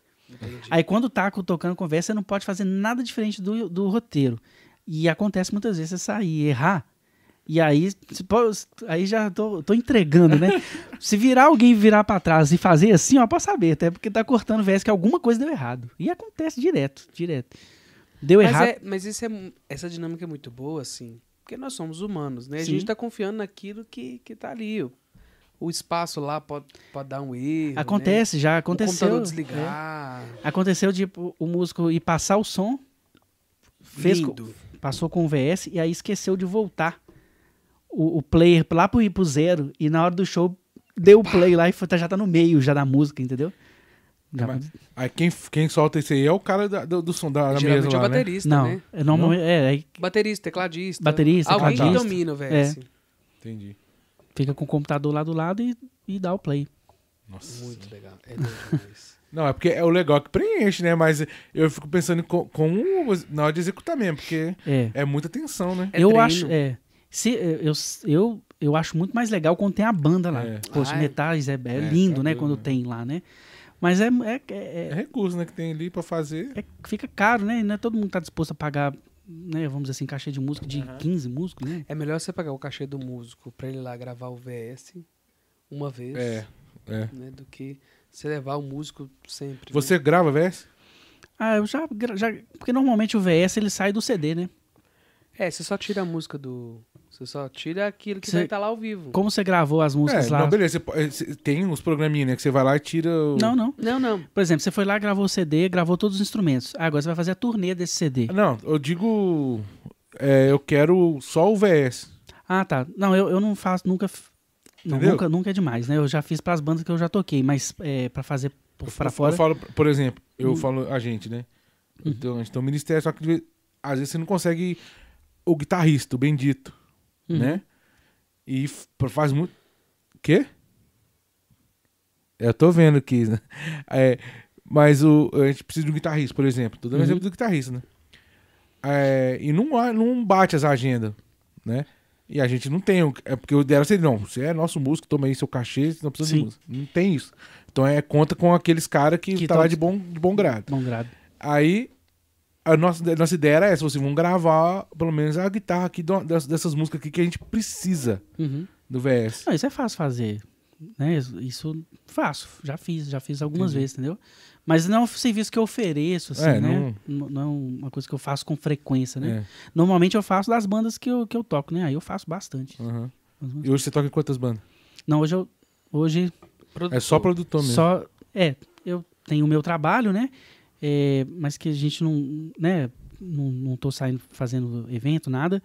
Eu faço mais freelancer, sabe?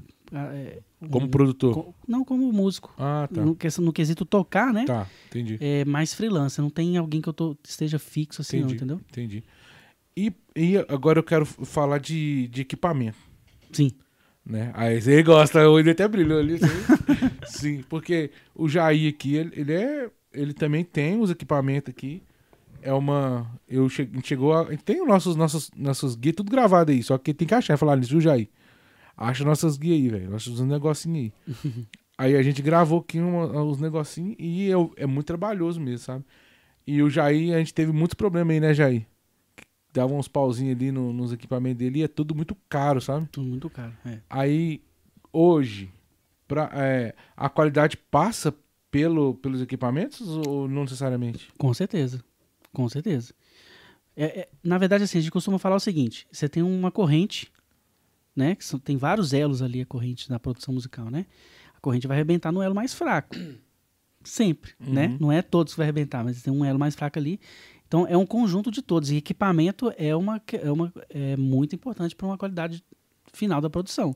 Uhum. Instrumento bom também, É, né? exatamente. Instrumento bom, O- isso é, que é, é o que eu, é o que eu, é o que é mais difícil, vamos dizer O assim. que é o mais caro da, da produção? Nossa senhora. Do, de equipamento? De estúdio? É.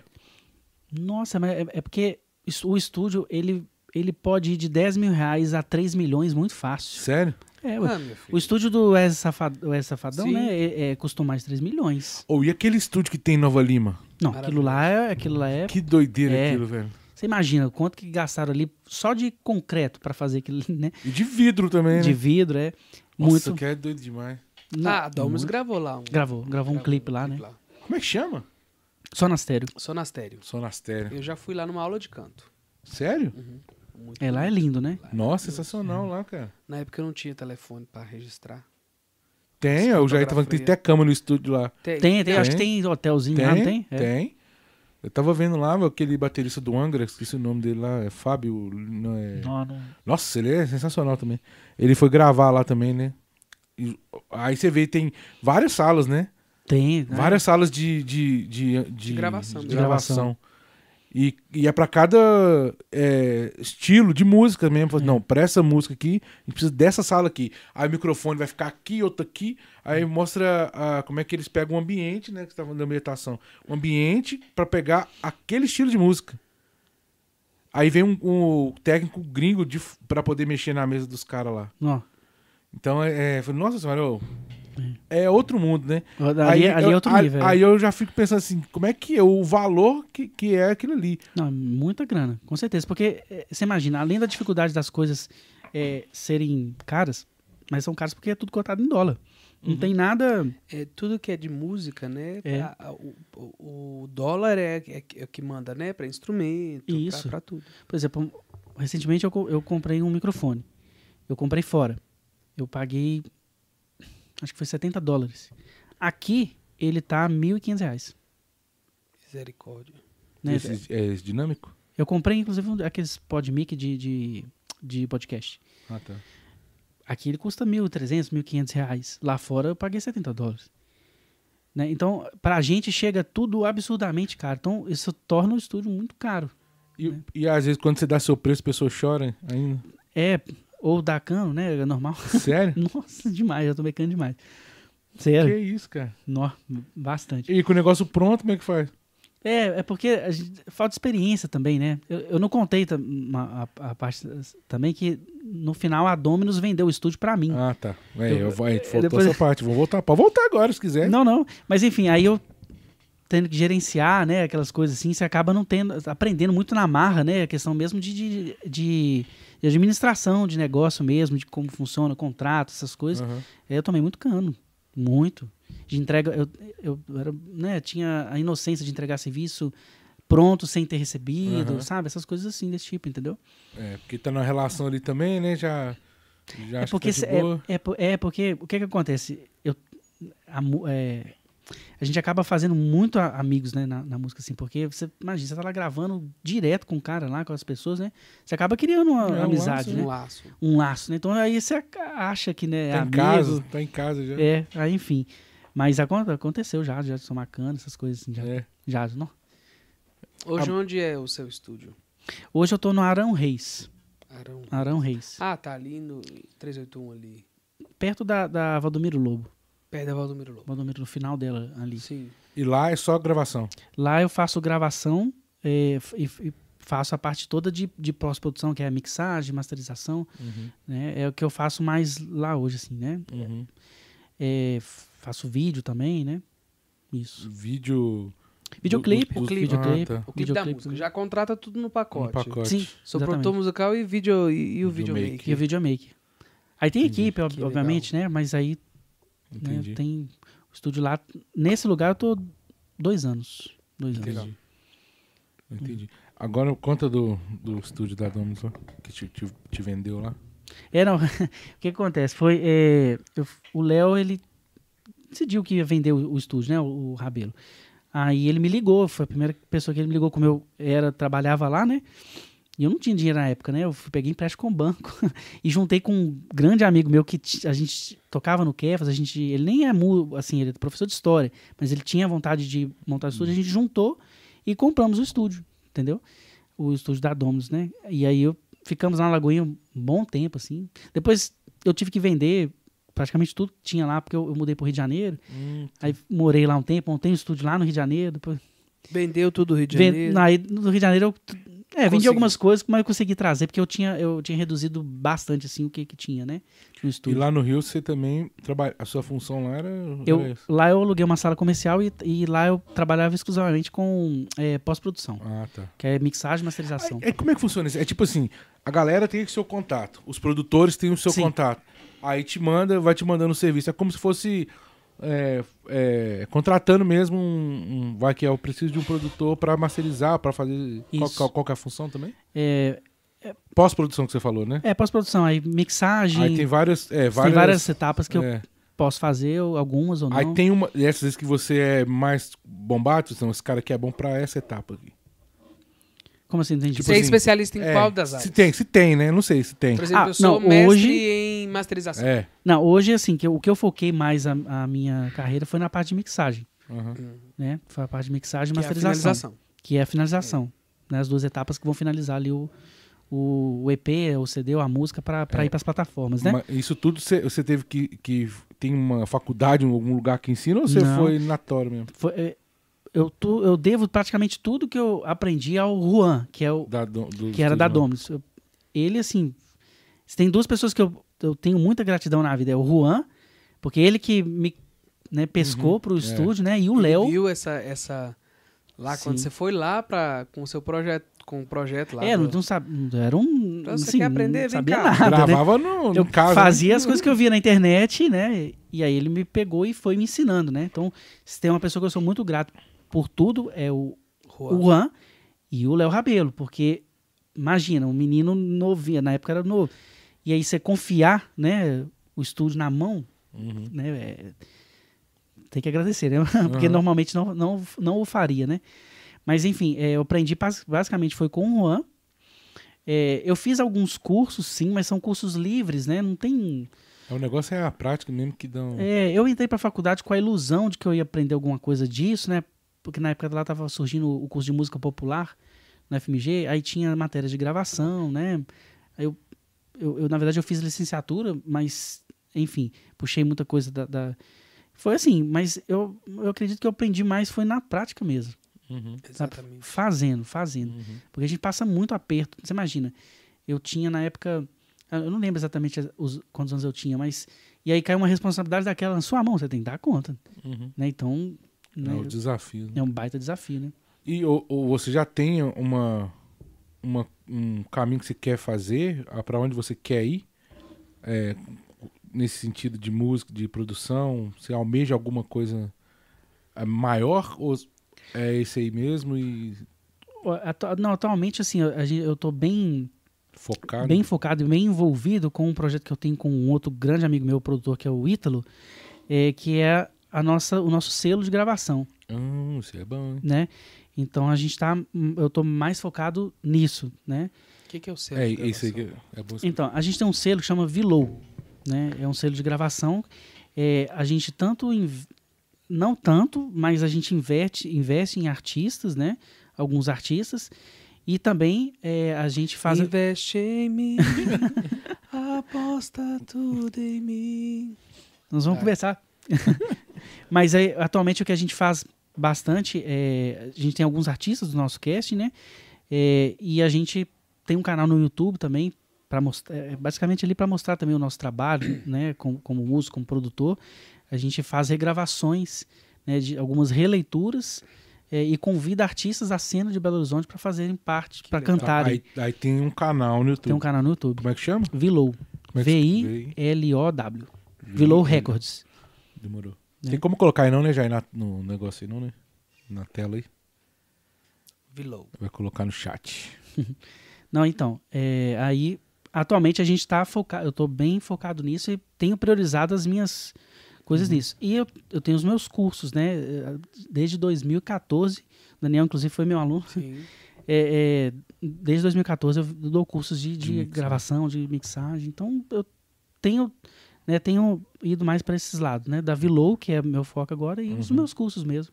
E a Vilu já deu fru- fruto já? Já? Tem- ela não- É recente? é recente, né? A gente tá com os artistas lá.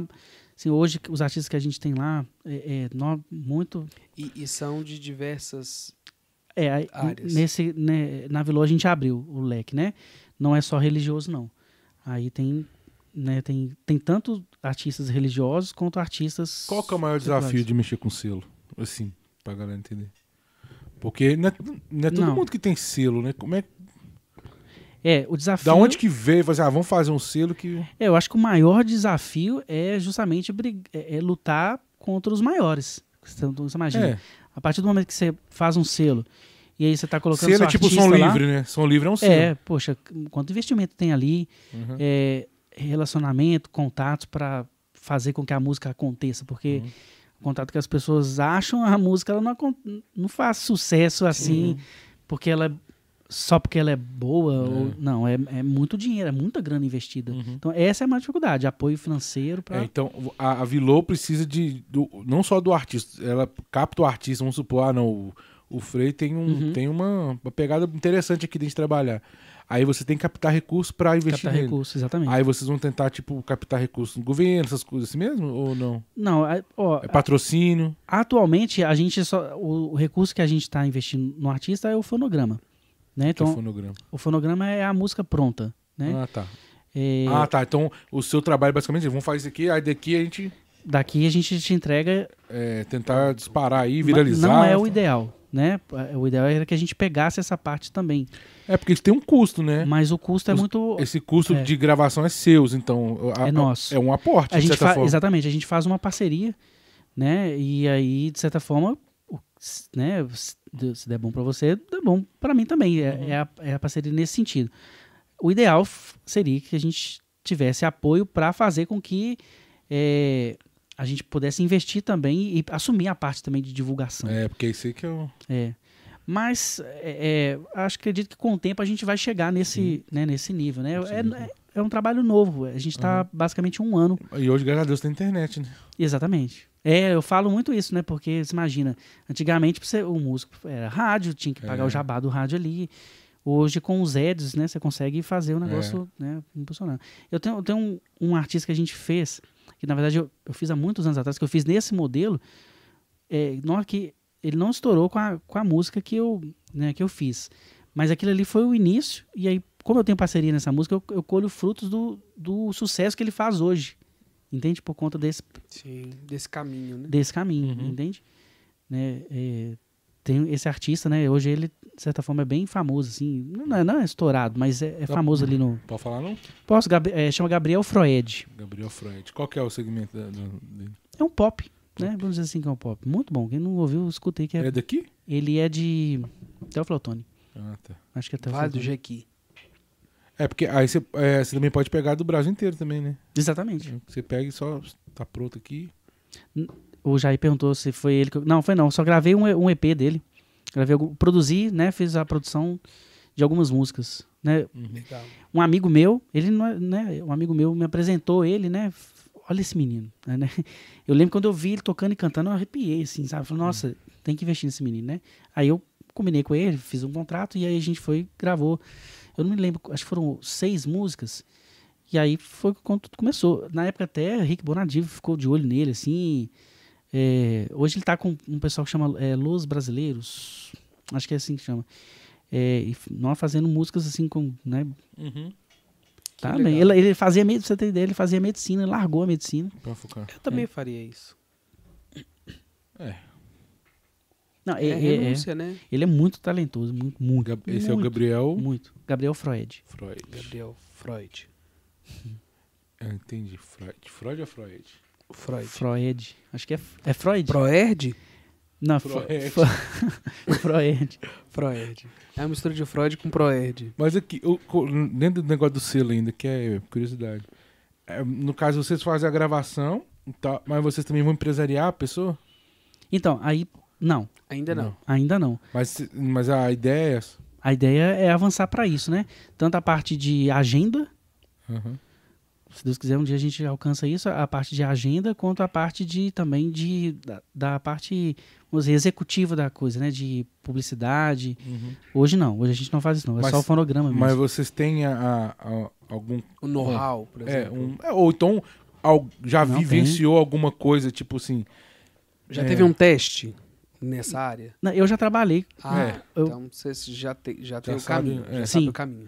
E mas dentro disso aí, você já viu se tem alguma. algum. Tipo. caminho mais curto? Vamos falar assim que. No, entendi Que você seria- perguntando. meio que corrupto. Não, não, às vezes não. Não, mas, mas fazem- a, pergunta você é, faz seria essa, sua- mas existe um caminho que Ah, vai não, encurtar? que faça, né? É, existe influência, né? Se você é uma pessoa influente no, no Você vai mercado. fazendo os relacionamentos também. Exatamente. Com certeza você encurta o caminho aí, com toda certeza. Entendi. Você conhecer as pessoas certas, né? É, ter um bom relacionamento com as pessoas certas, com certeza você encurta o caminho. Entendi. E ter dinheiro também encurta o caminho. É ter dinheiro em curto caminho. Eu tenho uma outra pergunta também. Com relação à música, assim.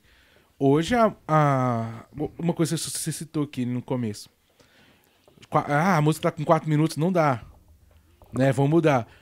E como é que você percebe hoje isso? Porque ainda três minutos é muito ainda. É, mas você fala como que a gente sabe.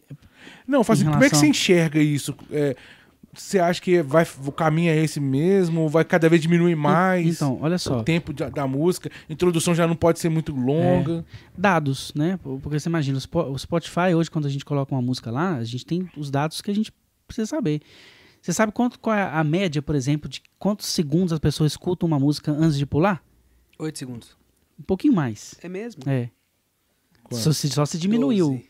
É mais ou menos 12 segundos. Entendi. 12, 15 Eu segundos. imaginava entre 8 e 12 mesmo, assim. É. Porque eu faço isso, né? Se eu não gosto ali nos primeiros minutos, eu não É, se não pega, né? Se bobear, a última estatística que eu vi era isso, mas bobear já até diminuiu, É. né? Porque tá um povo muito impaciente, né? Exatamente. E tem que ter dancinha, né? Então você você pode Aí no perceber, TikTok, é outro. Não, mas para as músicas pegar tem que ter É. dancinha. você pode reparar que a, a tendência agora é que as músicas já começam cantando. É, eu É. gosto, eu gosto disso, você acredita? É, né? Aquele acorde seco vai, ou então começa cantando sem. É. Tiraram a introdução, não tem mais, eu não tem mais curto. solo de guitarra, exemplo. não tem, você entende? A, a- coisa foi enx- porque as pessoas hoje estão mais dinâmicas, né? Tão, querem coisas. Eu não tô falando que isso é bom não, né? Eu tô Uhum. falando assim que A realidade é. a música perde com isso. Eu, eu vejo dessa forma. Sim. A música Uhum. perde muito com isso, né? Porque tem muito a oferecer, né? Mas os dados mostram isso. Eu tenho uma né? visão, eu posso ser que eu esteja errado. Por exemplo, nós, por exemplo, que tocamos em missa, missa não é lugar de fazer introdução. Eu concordo. Entende? Sim, com Então, certeza. assim, aplicando, não estou fazendo um show, Sim. né? Então não tem necessidade de ter ali uma introdução e tal. então solo. dá a, ca- o, Concordo. o acorde na cabeça ali e vai, né? Porque até você fazer tudo e tal, já perdeu. Já comeu muito tempo, né? Uhum. O povo fala que a missa demora, mas muito é por causa do ministério também, né? Porque o ministério, acho que tem que tocar o ofertório inteiro, né? O pai só tá lá esperando. É, imagina. Você é livre, né? Porque, sabe? Não, eu, eu vejo muito no ofertório. O pai já tá só esperando. Já o acabou, Não, já. Eu não acabei, eu tenho que o processo que ele já fez lá já acabou, né? E Isso, mas aí eu tô- a gente tá falando de algo muito específico. Mas se você for olhar, por exemplo, né? Quando você vai num show, você espera, né? Aquela, Sim. você vai no show do Milton Nascimento, você quer ver o acorde de, de, de qualquer música dele, né? Porque resgata a memória e tudo É. e tal. Eu acho que essa- na questão da missa, né, o, que- o que aconteceu ali foi uma, eu acho que é uma confusão, uma, uma confusão no sentido assim do que, que é qualidade. As pessoas querem colocar a qualidade nas celebrações, mas acha que isso é o que vai, né, e acaba confundindo. Aí porque a música tem uma introdução, você vai fazer a introdução dela, aí tem um solo no meio, no meio da missa você vai fazer um, um solo, né? Só que você tem que você tem que adequar ao, ao lugar que você está ali, né? Não é show, né? Exatamente. Eu penso exatamente da mesma Ah, forma. então eu não sou um ET. Não, não, eu penso Mas eu também penso. Né? eu tiro mesmo quando eu tô tocando. Não, tiro eu até tira e, e, é, e acontece muito, por exemplo, o padre sentou ali, acaba a música. É. Acaba, já tá. É, é outro momento. No contexto da celebração Finaliza. isso aí pra você que toca em missa, você que faz parte do ministério, é muito interessante. Nós não cantamos na missa, nós cantamos a celebração, nós Exatamente. cantamos a Eucaristia. Então isso precisa, aquele momento acabou, acabou. Acabou. A música ela faz Né? parte da liturgia ali, né? Exatamente. Ela, não- ela não é um. Ela não é, vamos dizer assim, A parte, né? não é a parte. É, e aí uma Não é coisa muito do- interessante. Agora é o momento do Ministério de Música. Não. E agora, e é uma coisa muito interessante também, né? A missa, a celebração eucarística, ela acontece sem música. Uhum. Com Ou certeza. seja, a música ela é um suporte para trazer beleza, para trazer dinâmica, mas ela não pode ser a centralidade. A centralidade é a, a Eucaristia, é a transubstanciação, é o Cristo sendo revelado no meio das pessoas. Perfeito. Concordo plenamente. Corte. É. Agora uma outra pergunta. Hoje, é, você tem um, um estilo de música que, que é a sua. que te chama assim mais para tanto para produzir, Uhum. para seu, seu gosto pessoal e pra você curtir mesmo. Igual você, você tocou aqui, é uma música sua. Quem não viu no começo aí, Uhum. ele tocou a música dele. Hum. Esse seria o estilo que você. Ou você já mudou também, já tá com outra pegada. Ele tem cara de rock. Já fui, É, já fui, já gostei bastante. Mas é, acaba que quando a gente tá no meio, a gente acaba é, fazendo muitas coisas, né? É, para quem quer trabalhar com produção, assim, eu, eu até aconselho a não, não focar em um estilo só. Uhum. Por exemplo, vou dar um exemplo meu lá com a Domus. Eu detestava axé. que coisa, né? Pra quem não sabe, a Domus era banda de axé. Banda de axé. Né? Ainda é, né? Ainda é, né? É, eu detestava axé. Detestava. Só que aí eu. O meu emprego num, num Você não pegou a banda- época da Domus que eles fizeram um CD todo de mantra, não? Não peguei essa época. Mas Não. eles fizeram. Sim, É, não peguei. é tipo Taizé. É, é eu, eu, eu- nessa época eu acompanhava a Dominus, mas né, como, como, Como, como católico, espectador, né? como católico, exatamente. Como, fã. Mas você imagina, eu caí ali no estúdio, eu tive que aprender a gostar. Né? E E você eu aprendeu? aprendi, hoje eu gosto assim, tirando salve as exceções, né? Mas aprendi a gostar do estilo, pra, pra- pra gente é, é, deixar de lado o preconceito, né? Eu aprendi a coisas de qualidade, comecei a gostar. É, Porque eu você- comecei a ouvir muita coisa e falei assim, nossa, mas é- que bonito isso daqui. É porque quando você é músico, você começa a procurar o, a, É. a virtude do músico né? Ok, cara é virtuoso Sim, mesmo. né? sim. Você começa a olhar, o que, que ele fez ali, pelo amor de Deus. que que... Aí você consegue ver, beleza. Mas quem é músico mesmo É. percebe esse, esse tipo de coisa, né? É. Não, com certeza. E, ó, e você imagina, a Domus era uma banda de axé, né? Que fazia axé. O que, que você acha que o pessoal que, que do, dos outras regiões do Brasil queria fazer axé? Vocês acham que eles queriam gravar onde? Com a Dominus era referência. Entende? É mesmo? então, eu fiquei anos da minha vida praticamente só fazendo axé. Ah. Entende? Alto louvor, né? É. Nossa. Top. Porque é, o a referência, né? Alto Louvor é da É Shalom. Shalom, né? É. Mas aí hoje, assim, se eu for, se eu for escolher, né, eu gosto de pop, né? Eu gosto de pop e uma nova MPB, né? É, são coisas que eu gosto mais de, de- se eu- que eu gostaria de fazer, mas acaba a gente acaba fazendo. O que, que você acha da, do worship? Pronto, falei. Pronto, falou. Joguei na mesa. Cara, Seja sincero. ah, eu já fiz uma cara aqui. vocês não gostam? Ah, É, Eu tenho, eu tenho, eu tenho minha. Eu vou ser sincero, tá? Na minha avaliação. Eu gosto de, de tocar, de, de viver ali o momento, mas não é uma coisa tipo assim, nossa, olha isso. Entendi. Entendeu? Sabe, eu sou de uma época, eu não sou tão velho assim não, mas eu sou de uma época, no contexto católico, né, onde as, as letras, elas tinham a palavra. O worship, ela empobrece, ela aumenta a espiritualidade, mas ela não Ah. alimenta a palavra em nós. Entendi. Por exemplo, você pega um Valmir Alencar, Sim, entendeu? sim. O cara es- escreveu uma música falando da Trindade Santa. O que próprio isso- Dalvimar, né? Tinha as O letras Dalvimar maravilhosas, teve é. aqui. É, é- é porque é o, o worship, eu acho que ele é mais. Igual você falou da questão da. É pra emocionar, né? É, mexe pra muito isso. com, com, com sentidos, né? Assim. Sim. Ó, é, o que, que eu não gosto? Né, basicamente assim, eu não gosto quando eu começo a ver é, padrão demais. Nossa, É isso aí. é Sabe? isso Eu, eu- inclusive, eu acho que a música católica perde muito É. nesse sentido. com É, certeza. Padrão demais. aí. Podia explicar o que é worship pra galera. que- O que, que eles falam de O worship? worship é um estilo, né? É. É. um estilo ali. Basicamente, os evangelhos fazem muito, né? É. Que eles emendam a É, música. começou, com- quem trouxe foi o Rio Song. Hillsong, trouxeram é. Hillsong. E, e no worship, a gente identifica os padrões praticamente, às vezes, em alguns momentos, até difícil de saber que música que é, Aham. que é que é- qual. é igual. né? a- é- repete muito o né? padrão. É. Mas se tratando de, assim, eu, eu gosto, assim, é uma instrumentação que eu gosto, assim, Uhum. de algumas linhas. Assim, Timbragem legal, tem um é, timbre legal. acho, vejo qualidade também, Também entendeu? vejo. O que eu não gosto é essa, se- seguir esses padrões, É, assim, isso aí sabe? me incomoda também. Entende? É, hum, por exemplo, na música católica, hoje o que mais me incomoda é, é- é não ver a, a eles pisando um pouco fora da. pisar um pouquinho fora da caixinha de, É do, do seu Diferente. conforto ali, né? Sabe? Tem um artista assim que eu sou. Ele não é católico. Uhum. é, ele é religioso, assim, já foi mais, mas hoje não é muito o viés dele, assim, que chama Estevão Queiroga, não sei se você já ouviu falar. Não. Cara, Ah, eu vi no seu nosso Instagram. o, o Estevão. É.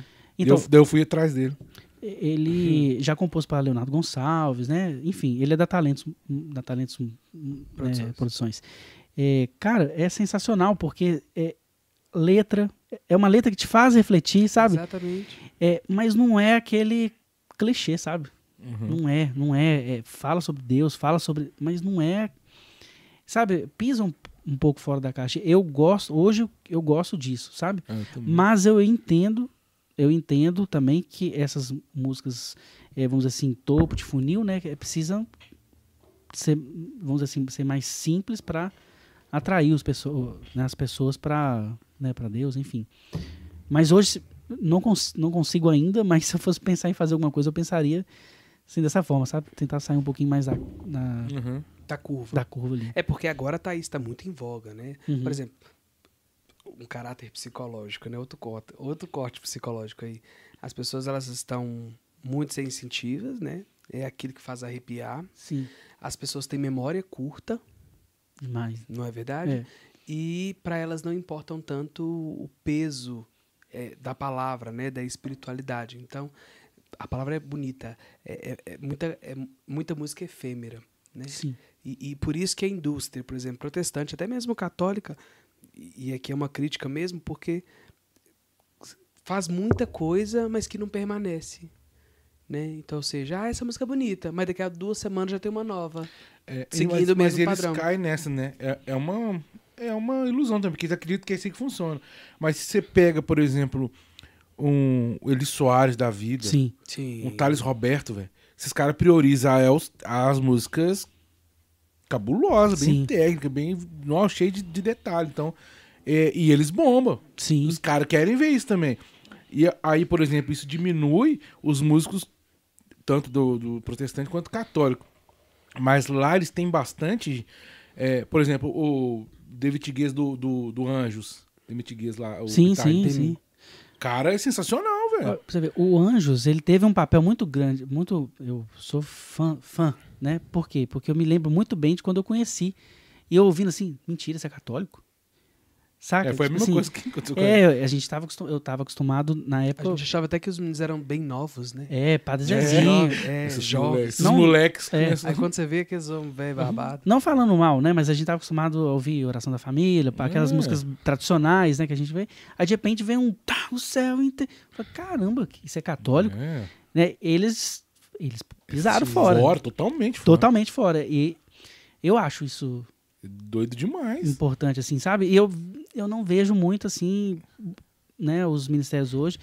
É, obviamente a gente também tem acesso, não tem acesso a tudo, né? Mas o que eu. Das Aham. que estão na, na mídia Mais aí, bombadas. não vejo ninguém pisando É, fora. hoje, assim. pra mim, pra mim, que pisa fora é o Juninho Casimiro.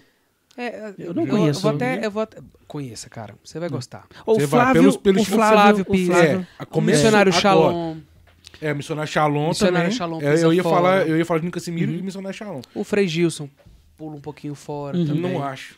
É. Eu, Eu acho também ele não concordo eu acho ele missionário, não. O missionário Shalom, Eu não sério? acho, é. Ah, não sei. Eu gosto muito. Não, eu gosto, eu acho muito Entendi. boas as coisas que ele faz, mas é, é- é que eles fazem, né? Mas eu, eu, tipo assim, ainda acho que tá muito dentro ainda de um, Padronizado. de um pacote ali, entendeu? Entendi.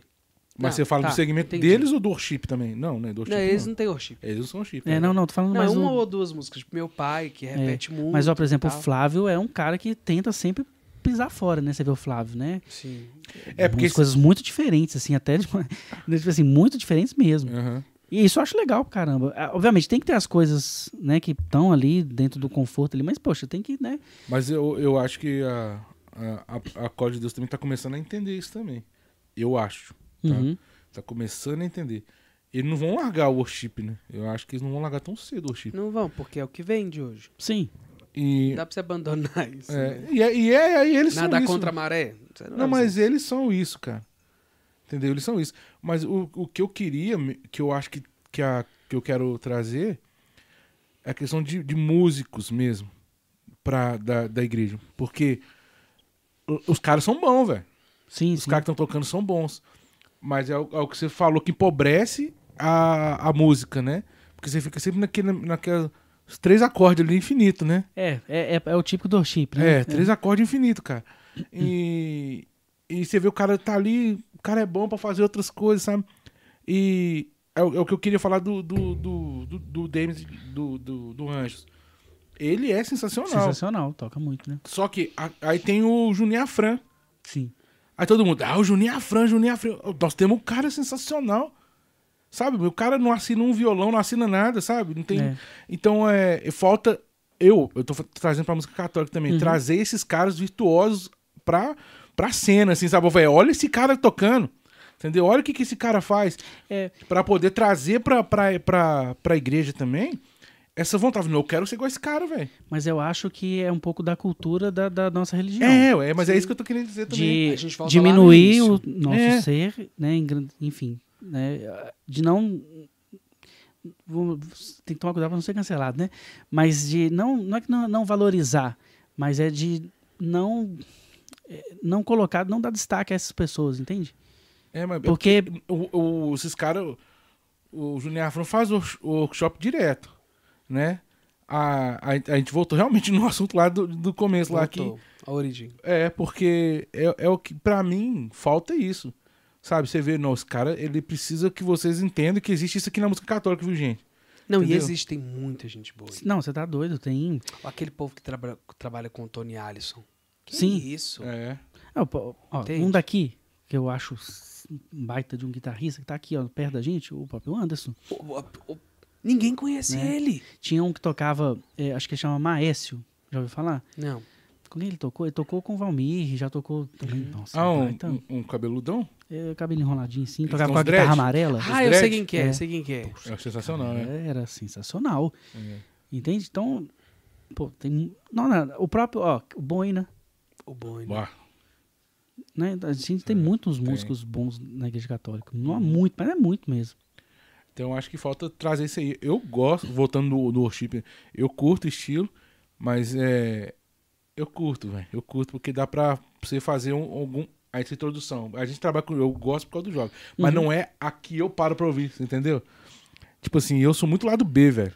Se você for parar, pegar no meu, na minha playlist ali, é só lado B. Só música assim que não é a que tá tocando na, na- nos grupos, sabe?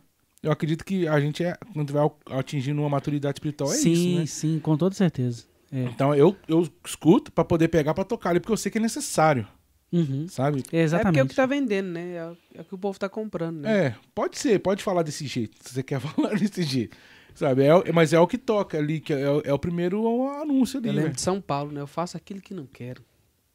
Não faço bem que quero. Não faço bem que quero. E faço Sim, o mal que não mal quer. que não quero. Então, mas eu acho que é isso. O chip tem esse lado, esse lado bom, mas tem esse lado ruim de, de ficar. Velho, eu fico, eu fico de cara. Eu, às vezes eu fui ligar o som pro pessoal tocar lá na igreja. Pediram pra ligar, né? Já começa aí, você vai ver que os caras não sabem nem ligar o som. Mas, pera aí. Toma cuidado pra não ser cancelado. É só apertar o botão ali, ó. Não, não é On. isso. Mas é, mas é isso que falta, cara. Porque eu fui fazer uma, uma formação uma vez pra uma galera e eu falei exatamente isso. Eu falei, ó, eles queriam que eu falasse sobre ministração, sabe? Uhum. Aí eu falei assim, mas a ministração é só é só no final É a aqui, ponta do né? iceberg. É, mas só que pra você chegar na administração você precisa de pelo menos uns dois ou três pilar, né? E falava da técnica. A técnica pra mim é essencial. Eu não falo que você tem que ser o o Junior Fran, não precisa ser esses caras, mas pelo menos o básico tem que saber, Ah, com certeza. sabe? E passa justamente pra você ligar um som. Entendeu? Você passa por isso. Se você não sabe ligar um som, meu filho, peraí. Se você não sabe o que é um dó, o que é um ré, o que é um fá, não sabe o que que é o, dom- o tom que tá confortável pra você cantar, que, que não vai te esguelar, você tem que saber essas coisas, sabe? O que que é uma escala, o que que, sabe? Tem que saber harmonia, tem que saber algumas coisinhas básicas. Eu não sou esse cara sensa- que sabe tudo, mas o tem a básico... noção. A noção você tem que ter. Tem. Sabe? Aí você vê depois a, a espiritualidade. Como é que tá a sua espiritualidade? Entendeu? Aí você trabalha a sua espiritualidade. Depois você vai. Aí depois vamos conversar sobre administração. Né? Porque a administração já envolve outra coisa. Igual eu falei. Hoje, pra mim, o maior ministro de música que tem é o Padre Marcelo. E o que, que ele, ele canta pra caramba? E ele não, Não, canta, é, ele não não, toca. toca. Mas ele põe o povo pra cantar. Aí nós estamos falando de administração. O, o- o próprio Nelson Correia também. né? Maravilhoso. É. Entende? É. Não é um excelente Não. cantor, mas, poxa.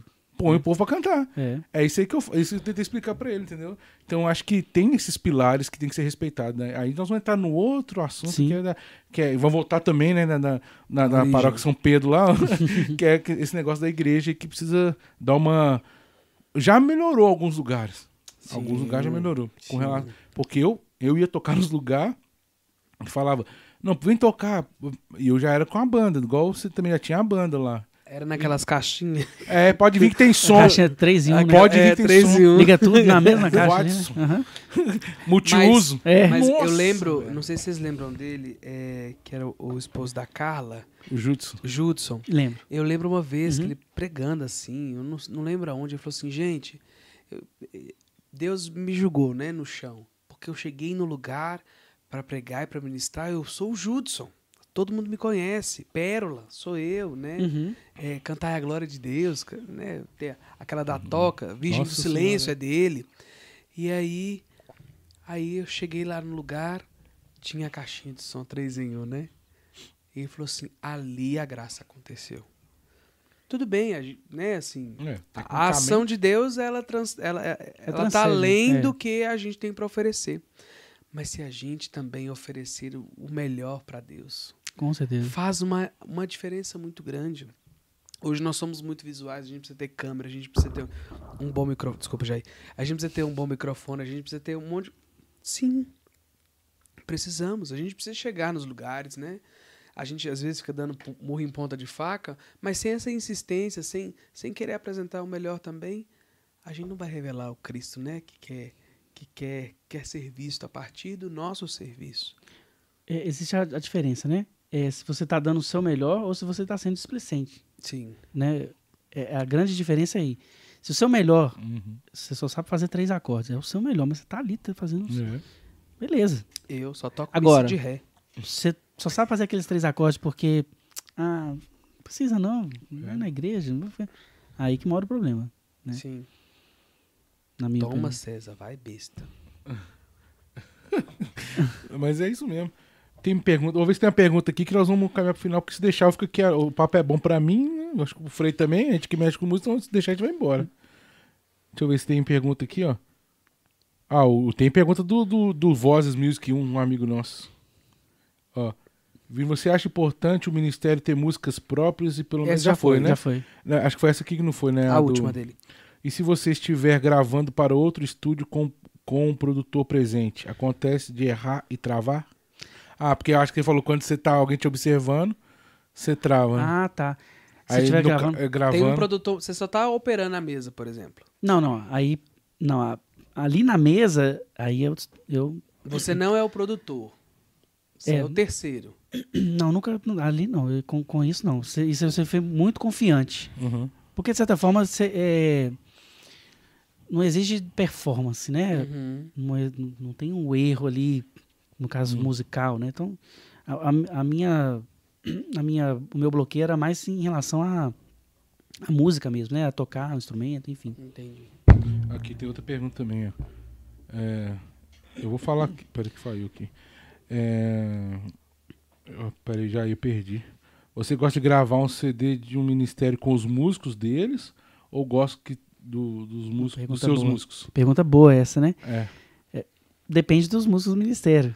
Às vezes o ministério é ruim, né? Ou não ficou legal. Acontece. Mas ou então é aquele negócio, é, são músicos de palco, né? É. Já Mas acon- no palco é ruim. É, tem isso também. é, na Eu conheço acontecia vários. muito isso, que era o quê? Como era de fora, a gente gravava tudo com os nossos músicos. E aí o cara só vinha cá, vinha de fora, colocava a voz, e aí eles viravam lá pra tocar depois, né? Eu acho que depende mu- muito, assim, porque eu já enfrentei as duas situações, sabe? Eu já peguei um ministério que, não, nós queremos gravar. E aí, qual que é a função como produtor? É, é a A seguinte, paciência. é a paciência e fazer acontecer. Entende? Entendi. fazer acontecer. Que seja. na- eles não conseguem tocar no metrônomo, né? Que é o, o tempo lá. Eles vão tirar. Então tira, vão, vão sem. Entende? Tem que fazer acontecer. Eu acho que esse é o papel do produtor. Mas já chegou alguma vez, por exemplo, de tá lá a banda toda, falou assim, olha, eu tô vendo que... você- Porque a pessoa às vezes trava, né? Tá ali a primeira vez no Ah, estúdio. Você virar e falar assim, posso fazer? É, Não, não. eu- eu- Não? já Era- aconteceu de me pedir fazer, eu não faço. Entendi. Isso é, isso é legal. É, eu não faço. Já aconteceu assim. Isso foi recente, inclusive. Eu tava lá com o meu papel era o quê? Gravar. Eu nem era o produtor. E aí a pessoa tava tendo dificuldade de gravar violão, sabe? Dificuldade mesmo, assim, pra gravar. Parece que nunca tinha gravado e tal. Cê- aí eles me perguntaram: você toca? Toco. Você consegue fazer isso? Consigo. Gravo? Não. Meu, eu tenho que concentrar aqui agora no. Meu papel é esse aqui, ó. Né? Mas meu- aí, se, se tiver que trazer. eu não era nem o produtor, né? Entende? Então, é, pra começar, não é papel Uhum. meu. O papel é do produtor Entendi. de resolver aquele problema, entende? Ah, mas- a gente tem mas- que saber separar os nossos lugares também. Mas como entendeu? produtor, você poderia ir lá e tocar? Aí sim.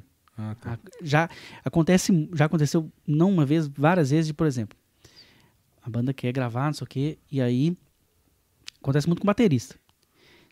Esses não, bateristas, É. meu filho, tem um aqui que a gente conhece, que misericórdia. não, porque ó, fulano toca muito não sei o quê, sabe? Beleza, então ele que vai gravar. Beleza. Gravar bateria, pra quem né, já sabe aí, né? Gravar bateria de estúdio é o negócio, é- o buraco é um pouco mais embaixo, né? Mas enfim, beleza. E aí o cara gravou. Não rolou. Não rolou de jeito nenhum. Eu não era o produtor, né? O produtor foi lá, conversou com o, dono do, do, do disco e falou: Nós precisamos gravar de novo. Foi lá, contratou um cara e gravou de novo. Acontece. Agora, você já, por exemplo, algum que você, você escutou no assim, falou assim, que desastre. Mas na hora que foi fazer, nó, ficou muito bom. Sabe? É, Lembrando a Serena Borges, né? O, o diamante lapidado, Uhum. né? Que no processo, assim. Muito difícil. É. Vou te explicar por quê. Não, eu tô aqui, é o Porque do- é, no, o estúdio, se você não consegue executar uma coisa ali, você não tem técnica, você não consegue executar, não vai ser ali que você vai não aprender. fica, uma- um- não vira um diamante. Na hora, ali, assim, é porque você imagina, você tem que gravar. A gente vai te. é sempre, eu preocupo sempre tentar extrair o melhor da pessoa.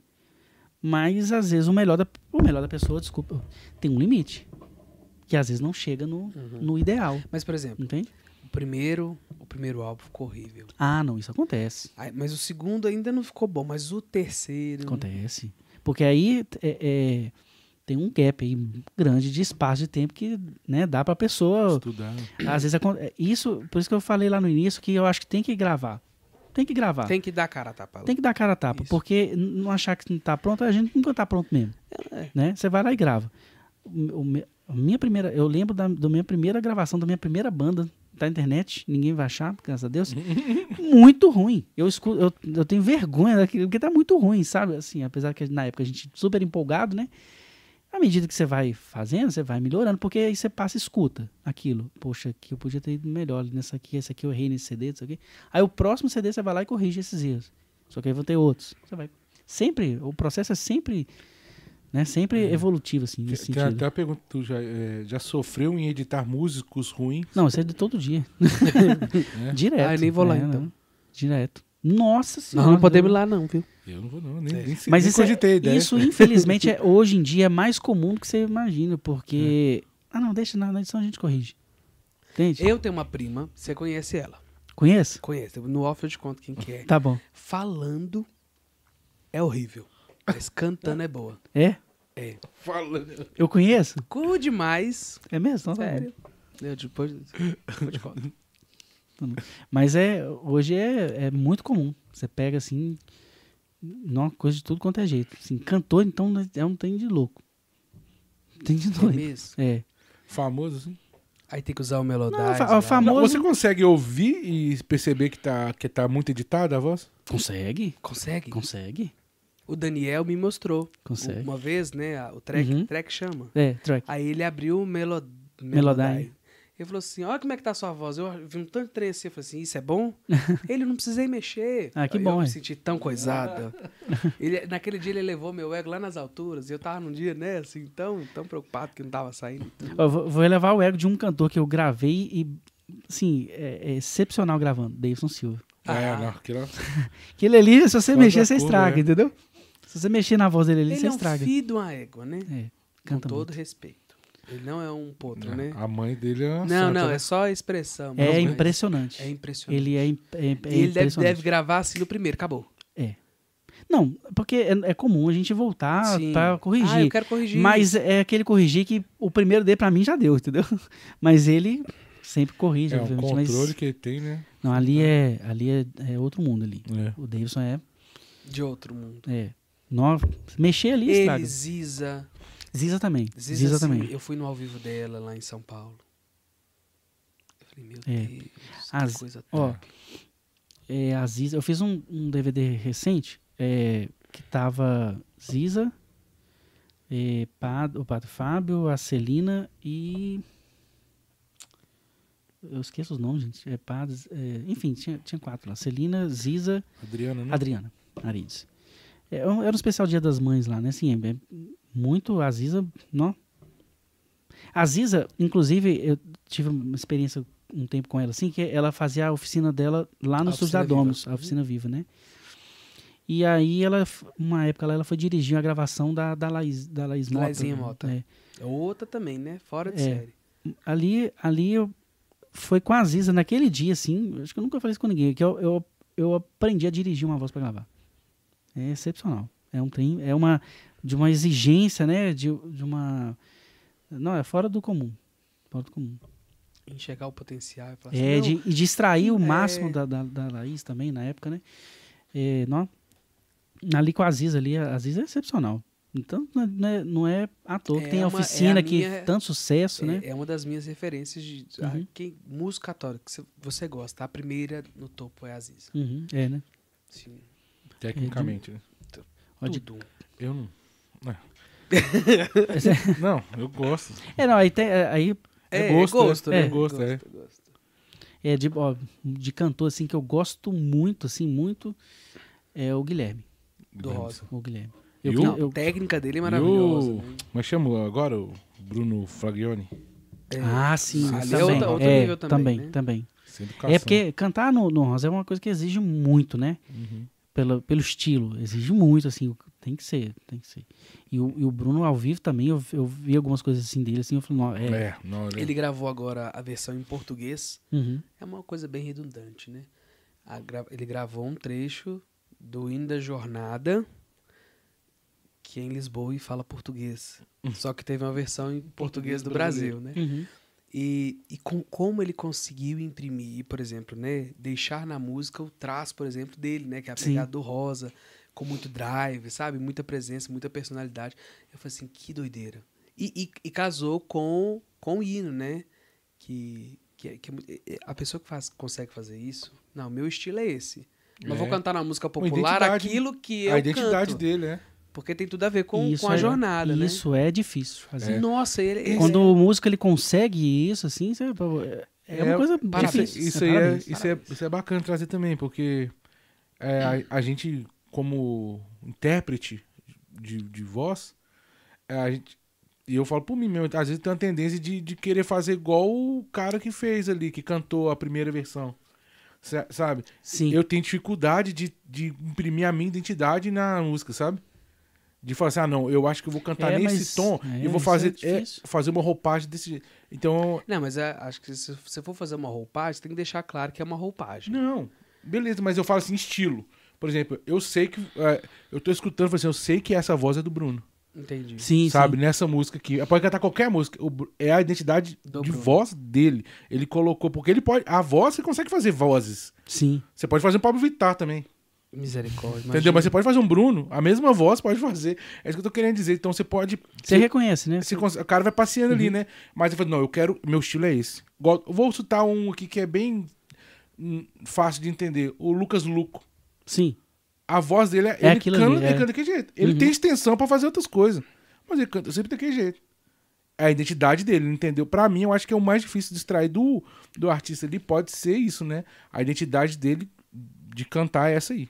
É, É, mas- é porque eu acho que isso tá numa questão que é, é- é própria nossa de, de querer se comparar e querer fazer igual ao outro, né? Então, até o artista se encontrar Inconsciente, é né? inconsciente, é inconsciente. Uma vez eu produzi um- uma pessoa que, tipo assim, cantava identicamente igual o Guilherme.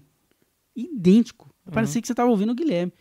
É, inclusive, eu até fa- falei isso, ó, tá muito igual, você precisa ir É, puxar pro seu, pro seu lado aí, né? Canta Se muito, o cara canta né? muito, né? Uhum. Mas, poxa, botar isso, a- né? Isso eu acho que desse é muito difícil fazer isso, né? Não? Muito difícil.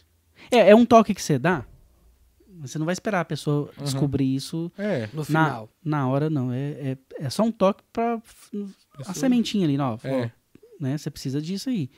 E deixa a pessoa viver. É, é aí que entra, por exemplo, o papel da Aziza, né? Ela, ela ó, joga mais pra cá, ab- Sim. a- a- abre pra lá, joga pra cabeça. É. O legal da oficina, que na época toda Era que. muito legal. é, eu não sei se você chegou a Eu fazer. já fiz.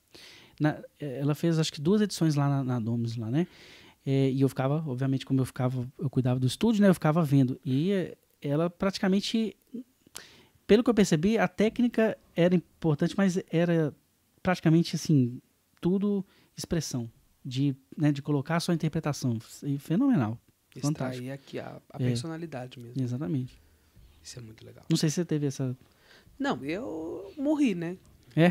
Morri. Porque assim, que escola, né? Que- É. E, e- e eu- essa questão da personalidade, ela trazia muito isso, né? Olha, Uhum. não, bota seu rosto, né? Chega próximo, tem intimidade, mostra que você sabe. Sorri. né? Sorria, É, sabe? Essas expressões era, eram toques bem, bem interessantes. Ó, eu acho que a Ele trouxe o que- violão e não cantou mais A nada. gente podia tocar mais uma, né? Pode encerrar, pode ser? Pode ser? É, cê- eu queria ver se você quisesse deixar alguma, alguma mensagem aí, suas redes também, né? Pra galera. ó, eu tô com um EP novo, né? Então, o pessoal quiser ouvir esse EP, chama Transitório. Ele tá lá no Spotify. É Vinícius Bernucci, B-E-R-N-U-C-C-I. Pode ouvir lá. Transitório. Vai achar lá. Vai no Instagram também, dá sua rede. Sua, sua, sua redes sociais. Quiser me achar na internet, é só digitar Vinícius Bernucci, B-E-R-N-U-C-C-I. É, nós também nós postamos no, YouTube. no nosso Instagram também a foto, né? Uhum. Tá lá te marcando. E eles vão postar também no final uma foto e te marca também. Aí quem O quiser, arrobas. é só ir lá direto. Ok. Né? Que lá já é mais fácil de achar tudo. Fácil, você clicou, já foi, né? Fechou. Mas o YouTube também tá tudo Vinícius Bernucci, tá fácil. Beleza. Então- Quer falar alguma coisa, Frei? Ah, eu não quero, quero escutar agora. É, não, eu já tô com a... Eu não sou... Engraçado, Não, né? se Você falou tocar- de música, Se fala... quiser tocar uma aí pro Frei cantar também junto com você aí, ó. Vai. Aí, ó. Eu não sei de nada. Ah, joguei aí, hein? Qual, se eu fosse pensar numa música Não, eu sou ruim de lembrar de cabeça. É. assim, ó. da sua história, assim, uma que, que mexe com você até hoje. Pá! É essa. Pá, não consigo pensar. Eu, tá vendo? Eu sob pressão. Eu também, eu também travo, velho. Tá, travo. aí Qual quem que é a tá na minha cabeça? Nenhuma vez. Uma música que... Ah, eu sempre vai vir a do Anjo, né, velho? Anjos, qual delas? A do. Anjo de Resgate. Manda teus anjos. Não, é, essa é Anjo de Resgate, não é a outra do Conversando com Dois Anjos, não. Conversando com É, dois sempre vai anjos. vir. Ah, tá. Que desceram. Você quer cantar alguma do Anjos? Eu não. Não, pensa aí, vamos pensar, vamos cantar uma Eu, música. toda vez que eu penso assim numa música, eu lembro do Valmir, né? Ah, o Parte do Pão, né? Do- Aham. Ah, pra mim é fantástico. Então toca ela. Não, mas é ele que tem que. Ô, Jesus, desculpa, Jair. É ele que tem que. Não, vamos pegar um aí. velho. é ele, Vamos eu sou só um coisa- Então vou cantar um do Anjos. Então, cantor do Anjos. Não, você vai cantar. Aqui, ó. Vou tocar e você canta. Vou pegar assim. Ó, a musiquinha no final aí, ó. O Frei é musiquista. Esquisito. É, vai tocar um, v... vai tocar um VS. Ele vai tá pondo VS. Ele Não, eu, eu tenho que olhar a cifra, porque eu não sei de cor. Já né? viu esses padzinhos, velho, de teclado? Já vi. Nossa, colocar esse. Solta o VS, né? Olha lá, ó, se preparem. Então, galera, eu vou dando os recados aqui final, então, enquanto ele vai procurando ali, vai pegando. É, já agradeço todo mundo que participou ao vivo, quem vai assistir depois também. E peço para vocês que estão aí até agora, para vocês continuarem é, compartilhando a live pra galera. Eu curti demais, porque foi um papo que a gente curte, né, velho? Então tá dentro do nosso universo aqui, então as curiosidades vinham, então agradeço também já, desde já o, o Vini aí também pela disponibilidade, pelo papo, vir no nosso humilde programa, trocar essa ideia. É um Obrigado. hein? prazer todo meu. Obrigado Fiquei muito lisonjeado com, a- com o convite. Sempre que quiser, tamo aí de volta. Não, eu gostei demais, gostei demais da simplicidade. Você é um cara simples, bacana demais, então é, espero que daqui nasça uma amizade aí. Se quiser, no dia que você precisar, o estúdio também tá disponível aí pra você fazer o que você quiser, trocar uma ideia. Eu falei assim, ah, eu quero bater um papo aí, vamos levar. Produziu o freio. é, produzir o freio, produzir alguém, fazer um, uma live musical. Ah, isso eles não fazem, não, tá? Calma. Faz não. Não. não. Agora tem uns caras bons pra tocar, você É, vai é, falar é isso, né? Não, vamos fazer. É. Faz sim, só pressiona ali que faz. Não. Agora, agora a gente conhece, é uns caras que fazem uns VS bons pra nós. O Jair, a gente fez um curso junto. Por isso que ele é bom. Hã? Isso Não, é- é, a, gente, a gente fez um. é, vou falar o nome do lugar, né? Mas a, gente fez o curso de áudio junto. Hum, Que legal. Foi assim que eu conheci ele. Mas você sabe que ele já aí e não voltou, né? Ah, boa, é assim. Não é boa, não. Não é. A gente sabe que não é. Não pode incentivar, não, né? Não, não é. Entendi. Mas é isso aí. Então, agradecer a galera que, que participou, que ficou aí, que, que ainda vai assistir, tá? Peço pra compartilhar, é de graça. O mais difícil nós já O fizemos. dedo não cai. Não cai. Agradecer o Frei que veio mais uma vez aí. Tá colando com nós. Quinta-feira que você não vai estar aí, né? Quinta-feira eu tô lá no PHN. Toma. Então, você vai fazer conteúdo pra nós de lá, né? Vou fazer conteúdo de lá. Então, quinta-feira, quem vai estar aqui, Jair? Me ajuda aí a lembrar. No- Espera aí, galera. Quinta-feira. Tá vendo a agenda. É ele? Não, queria que você estivesse aqui, velho. Ah, ele, ele que vai me perder. Quem que é? O Daniel Diniz. Da, da Sacramento de Amor. Ah, é verdade. Eu acho é ele mesmo. Ah, vai ser muito bom ele vir. Então, Daniel Diniz vai ser da hora também. Comunidade assiste- Sacramento do Amor, O cara músico também. lá de. Divinópolis. É, o cara é ministro mesmo tal, e pregador, o cara é, é missionário. Então, é Daniel Diniz, da Sacramento de Amor, quinta-feira que vem. E vai ser na quinta mesmo, viu, gente? É, Então é isso aí. Agradecer mais uma vez. O... Você quer dar a benção antes da música? Eu dou bênção. Sabe a sua que bênção. a bênção...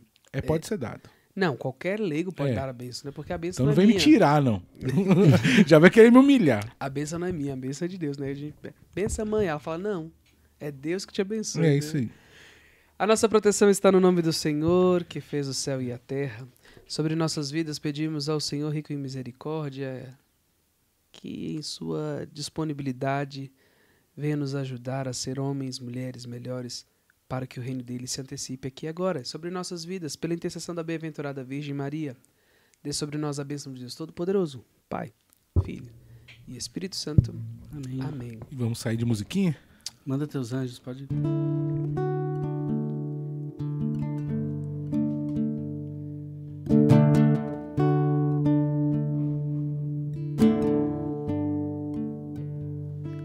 Manda teus anjos sobre nós e abençoa todos que esperam em vós. Manda teus anjos para nos ensinar a te louvar e glorificar.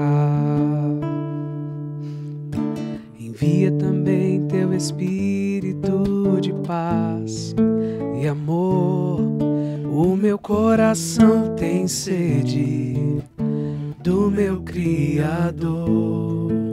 Envia também os teus anjos para nos resgatar, para nos proteger de todo mal, para nos guiar, Senhor.